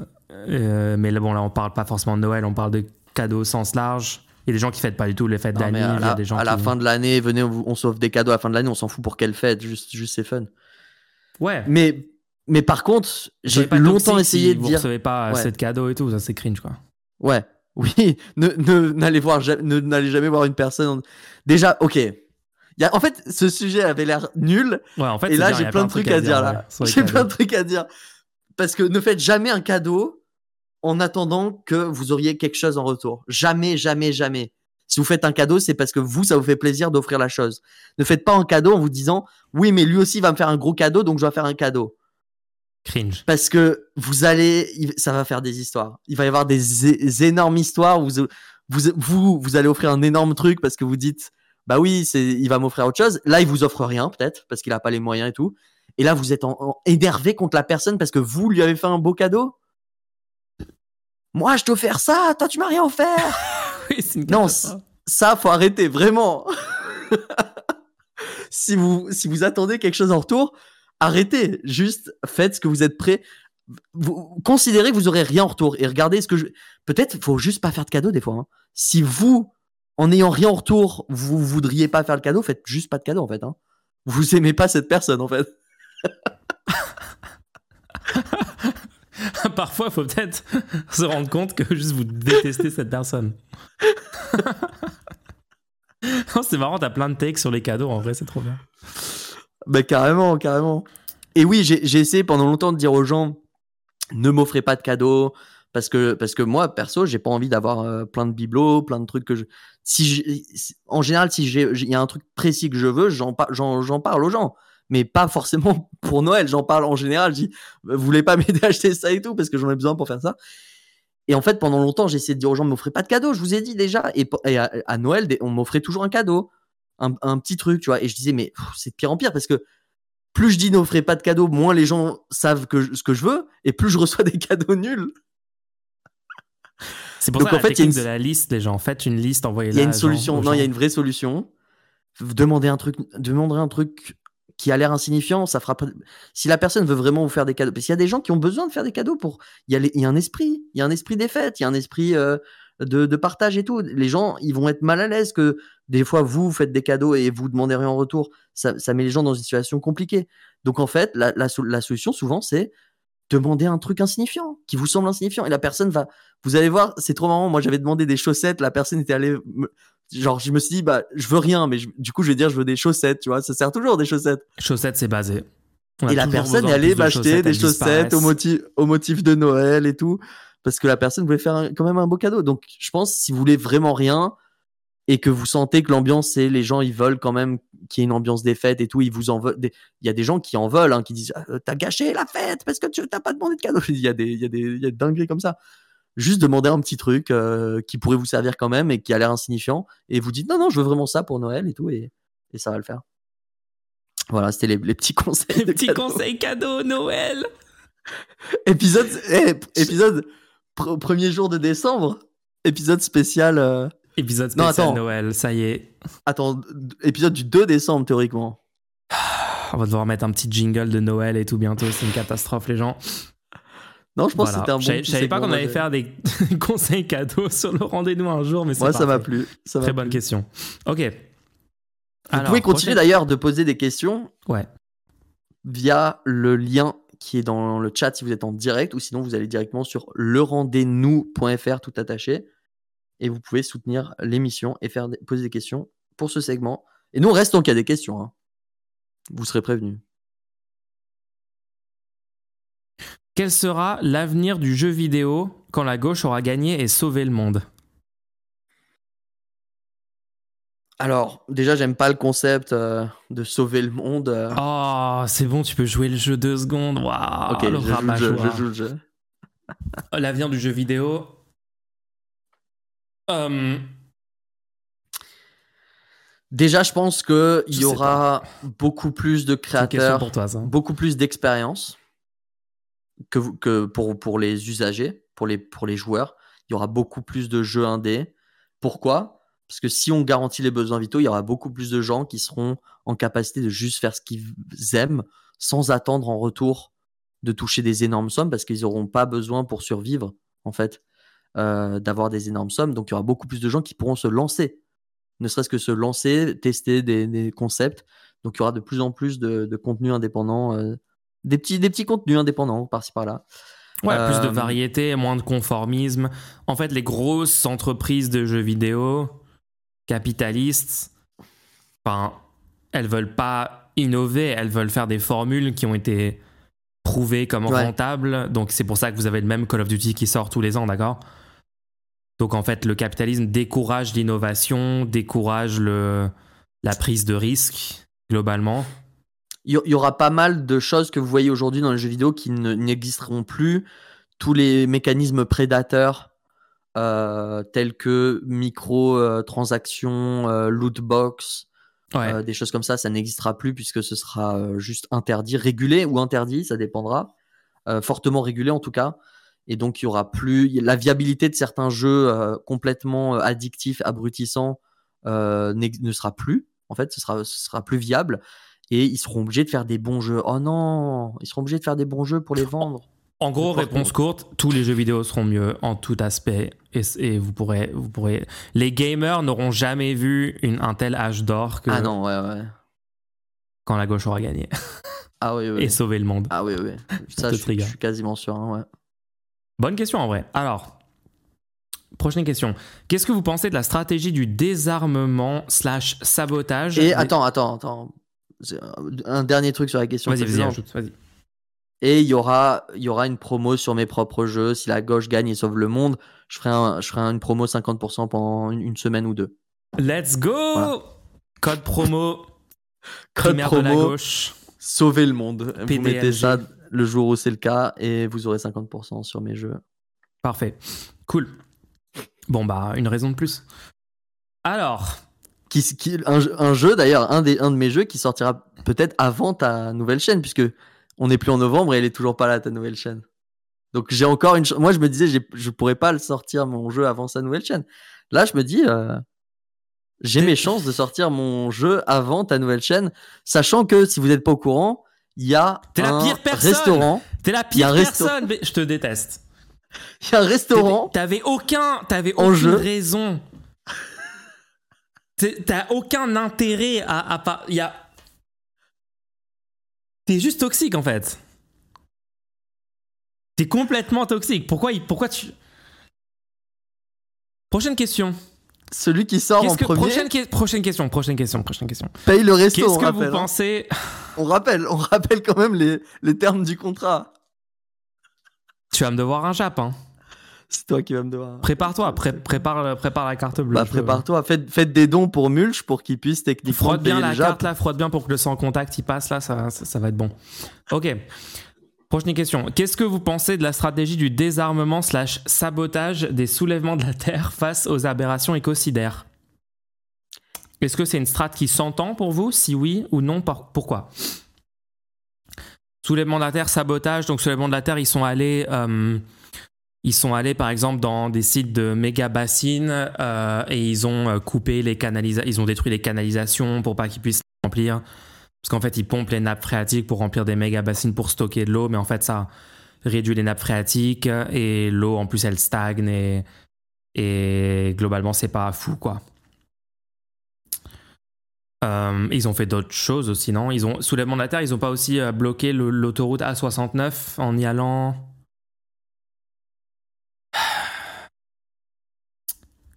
Ouais. Bon.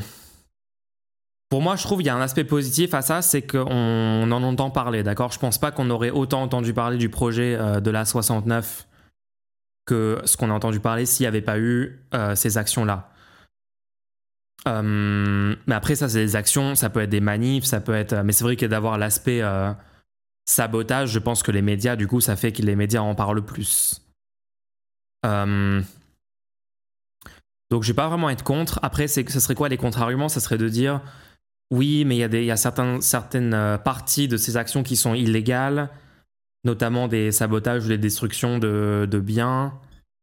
Euh, et donc, du coup, les gens sont, euh, peuvent être en garde à vue, avoir des, enfin, être condamnés par la loi, etc. Et ça pourrait donner une mauvaise image du mouvement écolo, des choses comme ça. Ouais, je sais pas. En fait, j'ai du mal à. Il y a deux trucs. Un, j'ai du mal à, à, dire à des militants euh, qui au moins font des choses pour essayer d'œuvrer contre la catastrophe climatique, etc. J'ai du mal à, leur dire non, vous le faites pas bien, vous c'est pas assez stratégique. Bon, par moment, je le fais quand vraiment c'est c'est vraiment désastreux comme stratégie, mais là, je sais pas, je pense que c'est pas non plus à ce stade-là. D'accord Parce que ça, ça, fait des années que les gens tentent, enfin, toutes ces associations, ces militants, les, les partis politiques, un tas d'acteurs tentent des choses, et en fait, il n'y a rien qui change, donc. Par exemple, oui, le, le, tu te souviens quand ils avaient euh, mis de la peinture sur des œuvres d'art là qui avaient été nettoyées juste après? Ça a mis énormément d'attention pendant des semaines sur le sujet, alors que s'il n'y avait pas eu ça, ils auraient juste parlé des sujets euh, euh, habituels. Ça aurait pu être n'importe quoi, mais probablement plus sur l'insécurité, l'immigration, des choses comme ça. Donc au moins, ça met ça à l'agenda. Bah Pareil, ce que fait le soulèvement de ça met ça à l'agenda. Donc oui, pour moi, ça s'entend comme stratégie, ouais. Ouais, sabotage, etc., ça s'entend, ouais. Alors, moi, j'ai une vision un petit peut-être un peu différente parce que je comprends pas le, je comprends pas la stratégie en fait. En fait, moi, le, médiatiquement, je suis d'accord, je suis content que sur l'espace médiatique, on parle de d'autres choses. Ok. Par contre, j'ai du mal à comprendre pourquoi, par exemple, pendant les élections législatives, tu as des associations comme euh, le dernier. Euh, dernière rénovation. Dernière rénovation. Pendant les législatives, qui étaient en arrêt technique en disant oui, non, mais euh, nous, on reprend dès que les élections sont terminées. Parce que notre but, c'est de. Notre but, c'est de faire fléchir les députés pour qu'ils fassent voter des lois mais du coup, quand on peut choisir quels seront les députés euh, qu'on devra faire fléchir, là, on est absent complètement. Donc, j'ai du mal à comprendre la stratégie parce que de mon point de vue, le truc qui a le plus de chances de te permettre de réussir ton objectif, tu t'empêches de le faire. Et donc, je comprends pas trop le concept, en fait. Mais on est d'accord que dans l'idéal, il faut faire les deux. C'est faire les deux. Bah, qui, pendant les élections, a pris position, a appelé à voter pour le seul truc écolo qui pouvait gagner, a été euh, tout le long stratégique sur les élections présidentielles, législatives, etc. Malgré ça, ça n'a pas fonctionné et ensuite entreprend euh, les actions qui, étaient entre, qui ont été entreprises par Soulèvement de la Terre. Euh, une organisation qui ferait ça est en train d'agir plutôt de façon stratégique, non? Parce qu'en fait, là, bah, j'ai l'impression que ça dépend ce que tu appelles stratégique, parce que si tous les si les militants les plus euh, euh, volontaires, tu leur dis de faire des trucs illégaux, ils se retrouvent en prison. Euh, et du coup, on n'a plus personne pour techniquement gagner par la voie qui peut marcher. en fait, tu vois, à un moment, genre, juste, c'est quoi la stratégie pour toi? C'est que tous les gens qui, qui, ont envie de faire réussir les trucs, ils deviennent complètement euh, parce que des fois, des fois c'est même l'anxiété euh, vis-à-vis de la situation est, est, amplifiée pour, enfin, tu vois, pour que les gens aient, la volonté d'aller faire des actes illégaux et tout. Faut être un certain mind space et pour être dans ce mind space là, je me dis, je sais, sais pas si c'est sain en fait les, ce type d'organisation parce qu'on dirait qu'on est dans un dans une rhétorique de de. Après, je rappelle les soulèvements de la terre, l'immense majorité des gens. Soulèvement de la terre, c'est un collectif de plein d'associations. Je connais peut-être aussi mal, ouais. Ouais, de, de, plein de gens. Et la grosse majorité des gens là-dedans, ils font genre des manifestations pacifiques, ils vont, euh, ils vont sur les lieux ou autour des lieux, ils font des choses comme ça.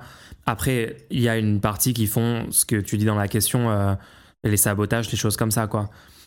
Ouais, je suis d'accord avec toi que ouais, pour faire des sabotages, il faut être dans un dans un état d'esprit particulier, mais euh, moi je veux je veux pas voir. Il faut prendre des un, risques un stade à un stade où on n'a pas besoin techniquement de d'avoir euh, parce que là on est on est enfin oui on aurait besoin euh, d'un point de vue écologique que ça s'arrête le plus vite possible les extractions de CO2 ou les bassines d'eau etc. Certes, mais du coup on est encore à un stade à un niveau politique où on peut avoir une action là-dessus techniquement politiquement tu vois donc, si à ce stade-là, les gens qui ont le plus, qui ont le plus euh, envie de participer, ils se retrouvent à être diabolisés parce que ils, avaient le choix et ils ont décidé de faire un choix illégal.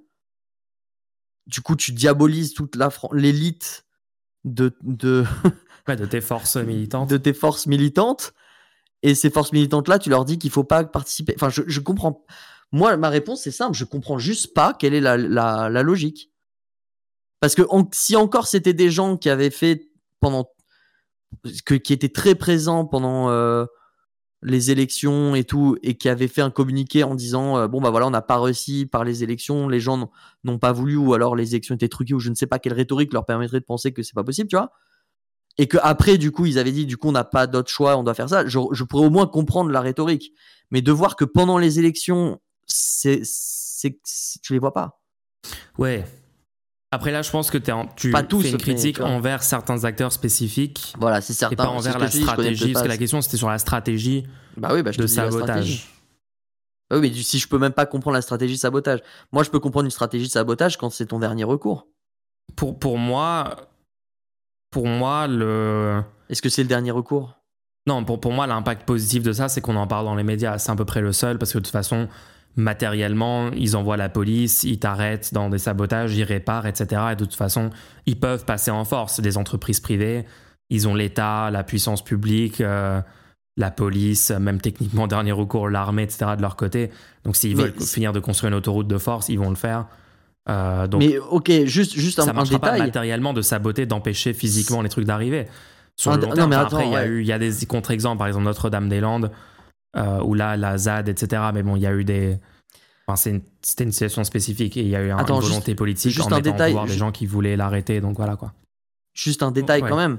Comment tu fais pour avoir l'opinion publique Ça va être hyper dur d'avoir l'opinion publique de ton côté en faisant une action comme ça, sachant que tant que t'es pas littéralement dans une dictature, les forces en place peuvent juste dire mais attends, le peuple a voté pour ça, on fait tout dans les règles et c'est vous techniquement qui sont en train qui, qui êtes euh, dans l'illégalité.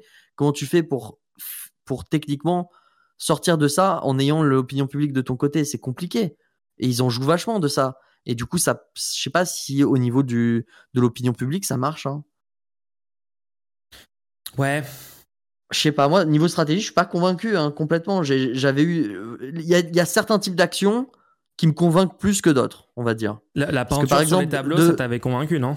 La peinture sur les tableaux, ça m'avait convaincu puisque le tableau n'a même pas été touché.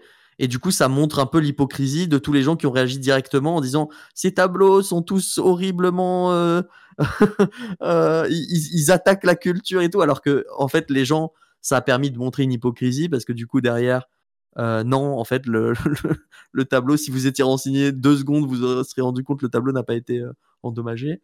Et de la même manière, j'avais bien aimé le, fait d'aller sur un terrain de tennis, euh, qui, est quand, qui est quand même pas un sport hyper euh, populaire, tu vois. Et du coup, ça permet d'aller euh, chercher au bon endroit les, les médias.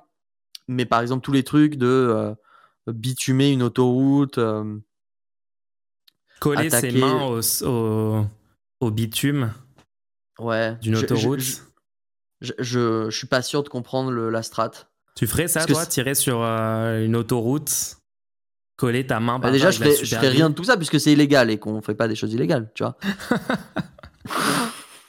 Après, non, mais je te rejoins totalement sur les acteurs en, question. Hein, les dernières rénovations, leur position sur les sélections, enfin. c'est complètement incompréhensible, quoi. Ou d'autres personnes du mouvement, enfin d'autres personnes qui se disent écologistes, qui ont appelé à voter pour Jadot en, empêchant un programme écolo d'être au second tour. Enfin, ouais, pour moi, c'est impossible d'être écologiste si t'es pas conséquentialiste. Et donc, pour moi, toute personne qui n'avait pas voté, euh, invité, appelé à voter pour euh, la seule option qui, n'était, qui, qui, était euh, en, capacité de gagner, qui avait un programme écologique qui était la France insoumise en 2022, si t'as pas appelé à voter pour ça et voté pour ça toi-même, en 2022, à ce moment-là, tu n'étais pas écologiste. Ou alors tu croyais être écologiste. Tu as pu changer d'avis depuis. Et peut-être qu'aujourd'hui, tu dis merde, oui, j'ai merdé sur ce vote-là, etc. Mais du coup, moi, je vais, je vais tout de suite euh, avoir un préjugé de me dire cette personne-là n'est pas conséquentialiste. Et je ne sais pas qu'est-ce qui motive cette personne de faire ça aujourd'hui pourquoi est-ce que du coup, en fait, c'est ça le truc, c'est hyper douteux. Qu'est-ce qu'ils font? Pourquoi ils, pourquoi ils mettent en, danger leur vie si derrière ils ont ils ont ils, ont ils sont pas engagés pour juste mettre des députés qui voulaient le programme de base, qui défendent et ils ont rien fait pour les faire gagner euh, en tant qu'organisation. En tout cas, de, là, les organisations dont je parle, hein, attention, peut-être toutes les organisations ne sont pas visées. Hein. Ouais, je suis sûr que dans les soulèvements de la Terre, il y a certaines organisations qui Ont, ont, pris toutes ces bonnes positions dans les élections, mais en gros, le, on va dire, notre position la plus favorable possible à ce truc-là, ça serait euh, si c'est un truc complémentaire à la lutte dans les institutions et en même temps, ponctuellement, pour essayer d'en faire parler dans les médias, il y a des actions qui peuvent comprendre, oui, de la désobéissance civile ponctuellement, mais essayons de le faire de façon stratégique et qui ne nous mettent pas à dos les gens. Après, je.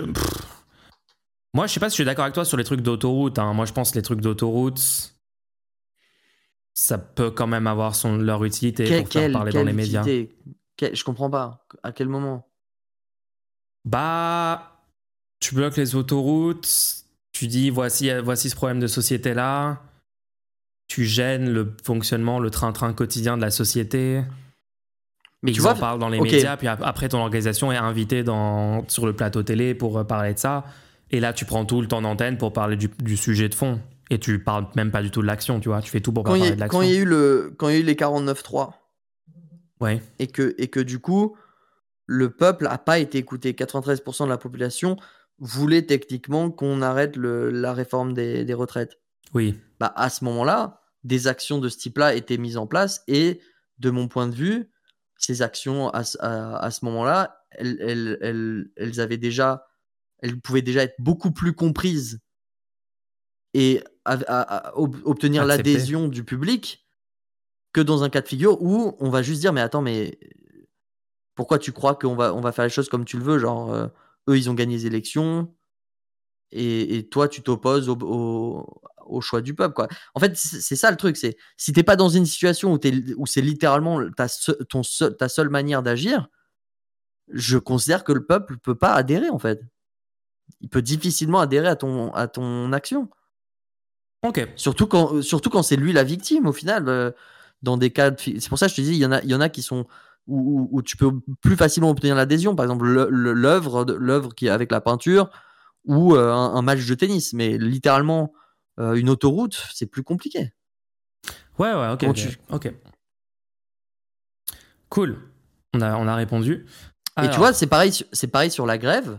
Ouais. Sur la, sur la grève, techniquement, la grève, c'est le dernier recours. C'est-à-dire, on a demandé au patron, il n'a pas voulu. On, tu vois, il y, a eu plein d'actions qui ont été menées, de, communication avec le, syndicat et tout. Et vu qu'on n'a aucun autre moyen, on est obligé de faire grève. Tu, est-ce que, ok, juste, viens, on réfléchit deux secondes à cette situation. Ouais. Un syndicat lance une grève et dit tout le trafic sera coupé sur, le, sur, le, tout, le, sur tout le trafic. Et là, le patron dit Attendez, mais pourquoi vous lancez cette action de grève? Vous ne nous avez même pas demandé l'augmentation Oui. Est-ce que le public va être réceptif à ça? Est-ce que le public va comprendre ce qui se passe? Est-ce que le public va dire c'est légitime ce que fait le syndicat? Parce que c'est comme ça que c'est perçu.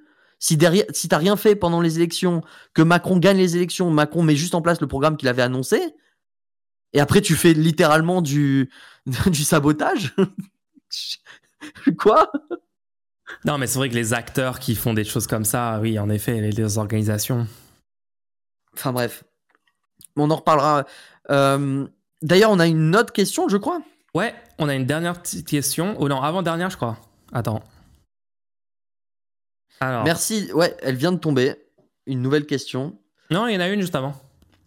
Ah, je l'ai pas vue, moi. Ah, peut-être qu'elle n'était pas euh, mise en public, ce qui est bizarre pour une question qui va être lue publiquement. Mais vas-y.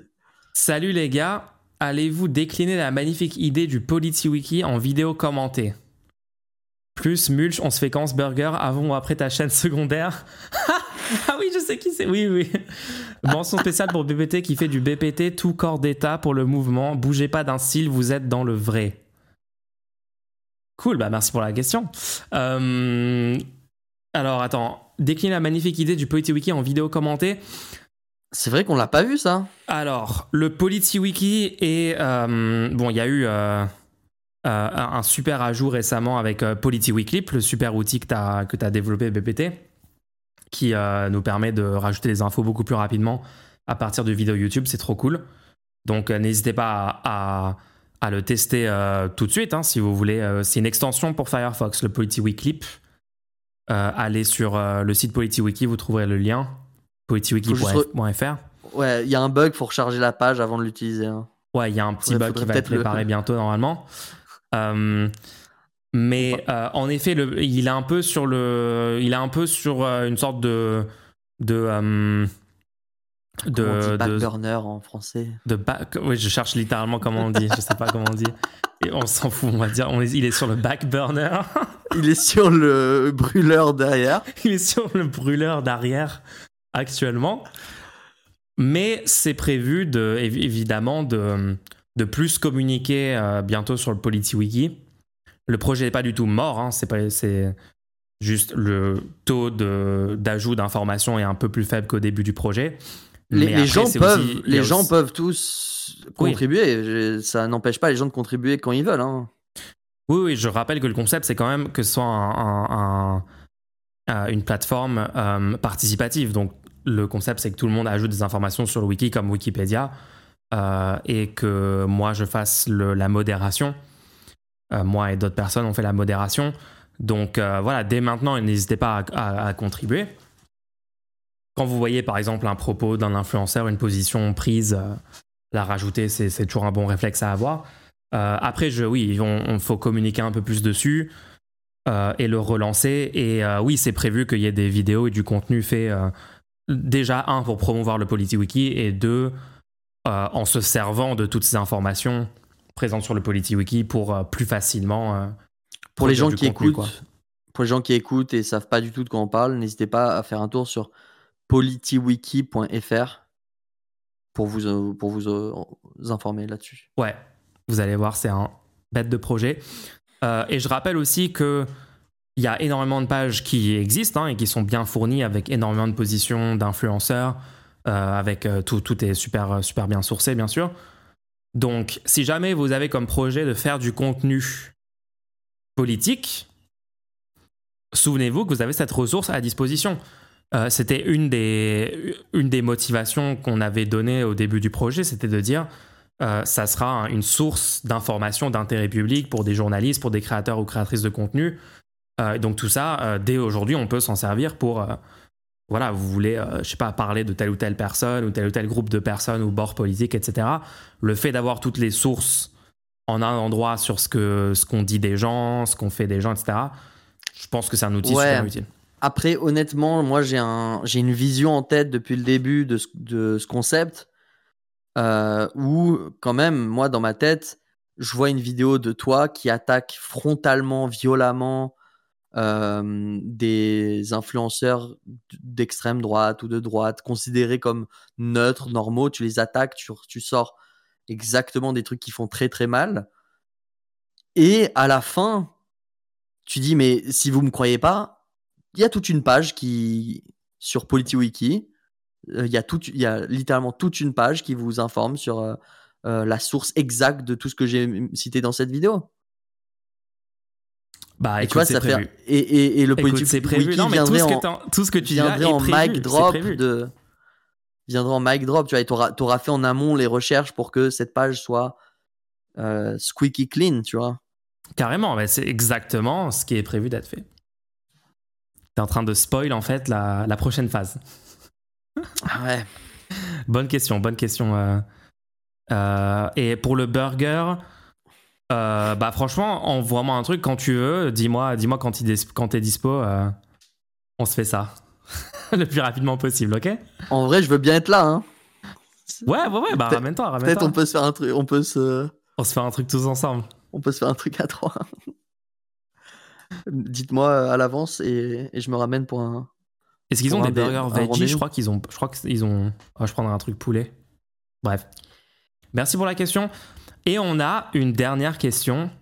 Attendez Pourquoi tu dis dernière? Ne, ne, ne sois pas défaitiste comme ça. Les gens peuvent continuer de poser des questions Ça autant qu'ils ça veulent. y est, je suis atteint du défaitisme de la gauche. Alors, un gars de la DGSI qui nous demande 2027. Un candidat de la NUPES est choisi sur un programme commun semblable à celui des législatives de 2022. Ce candidat est Olivier Faure. Que faites-vous?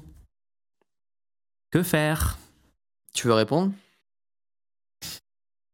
Euh, mais Est-ce que je veux répondre à ça? Euh, Moi, je veux bien répondre, si tu veux. Alors attends, c'est le candidat commun de la NUPES? Bah du coup, euh, oui, ça sera sans doute le candidat...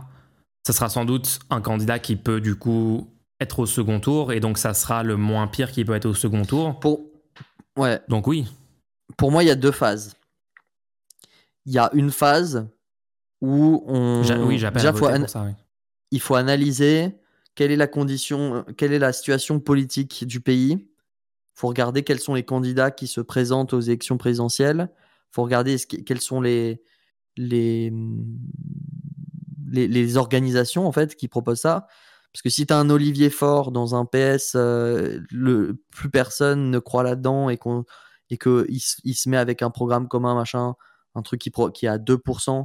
Et à côté de ça, tu as un nouveau mouvement qui s'est lancé qui s'appelle l'Union de la gauche et qui a euh, 8% et euh, qui propose un autre candidat. On n'est pas dans la même situation. C'est pas parce que. Oui. euh, tu vois Oui, il y a y a, il y a beaucoup d'hypothèses qui sont faites de. Quand moi j'ai dit oui, je veux dire candidat de la Ouais, NUPES, voilà. je veux dire le NUPES, a, y a- la NUPES aurait toujours les partis qu'il y a aujourd'hui, c'est-à-dire LFI, PS, ELV, PCF, etc. Et que ça soit le même programme que 2022, ou, ou avec certains changements, mais dans la même veine. Donc ça serait l'hypothèse Ensuite- de euh, gauche unie NUPES, quoi. Dans ce cas-là, oui. Par contre, oui, t'as raison, si c'est une, une nouvelle NUPES avec par exemple le PS, le PCF et ELV, et, et c'est tout. Et euh, et il y, a la- il y a la NUPES euh, OG à côté qui est plus haute dans les sondages. Ouais, enfin bon, ouais, ça dépend vraiment du contexte, quoi. Ensuite, il y a un autre, un autre cas de figure. C'est le, le- enfin pas un cas de figure, mais un autre truc à prendre en compte, c'est que pendant une longue période, euh, vu qu'on est loin des présidentielles, par exemple, euh, tant qu'on n'est pas aux, six derniers mois, par exemple, tu vois, euh, il faut quand même essayer de faire fléchir l'opinion publique pour que le candidat le plus à même de gagner soit le candidat que tu veux voir gagner. C'est-à-dire qu'il y a une période pendant laquelle, par exemple en 2022, pendant un petit moment, Jadot et Mélenchon étaient pas loin l'un de l'autre. Et donc Ouais. pendant ce moment-là, il fallait pas te dire je pense que Jadot aura plus.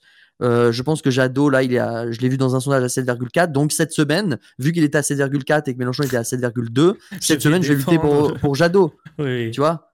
Non, pendant un certain temps, tant que c'est pas départagé clairement, sachant que euh, l'incertitude, plus le temps est loin, plus l'incertitude est grande. Donc même 3-4% à un an de l'élection, ça veut rien dire, tu vois?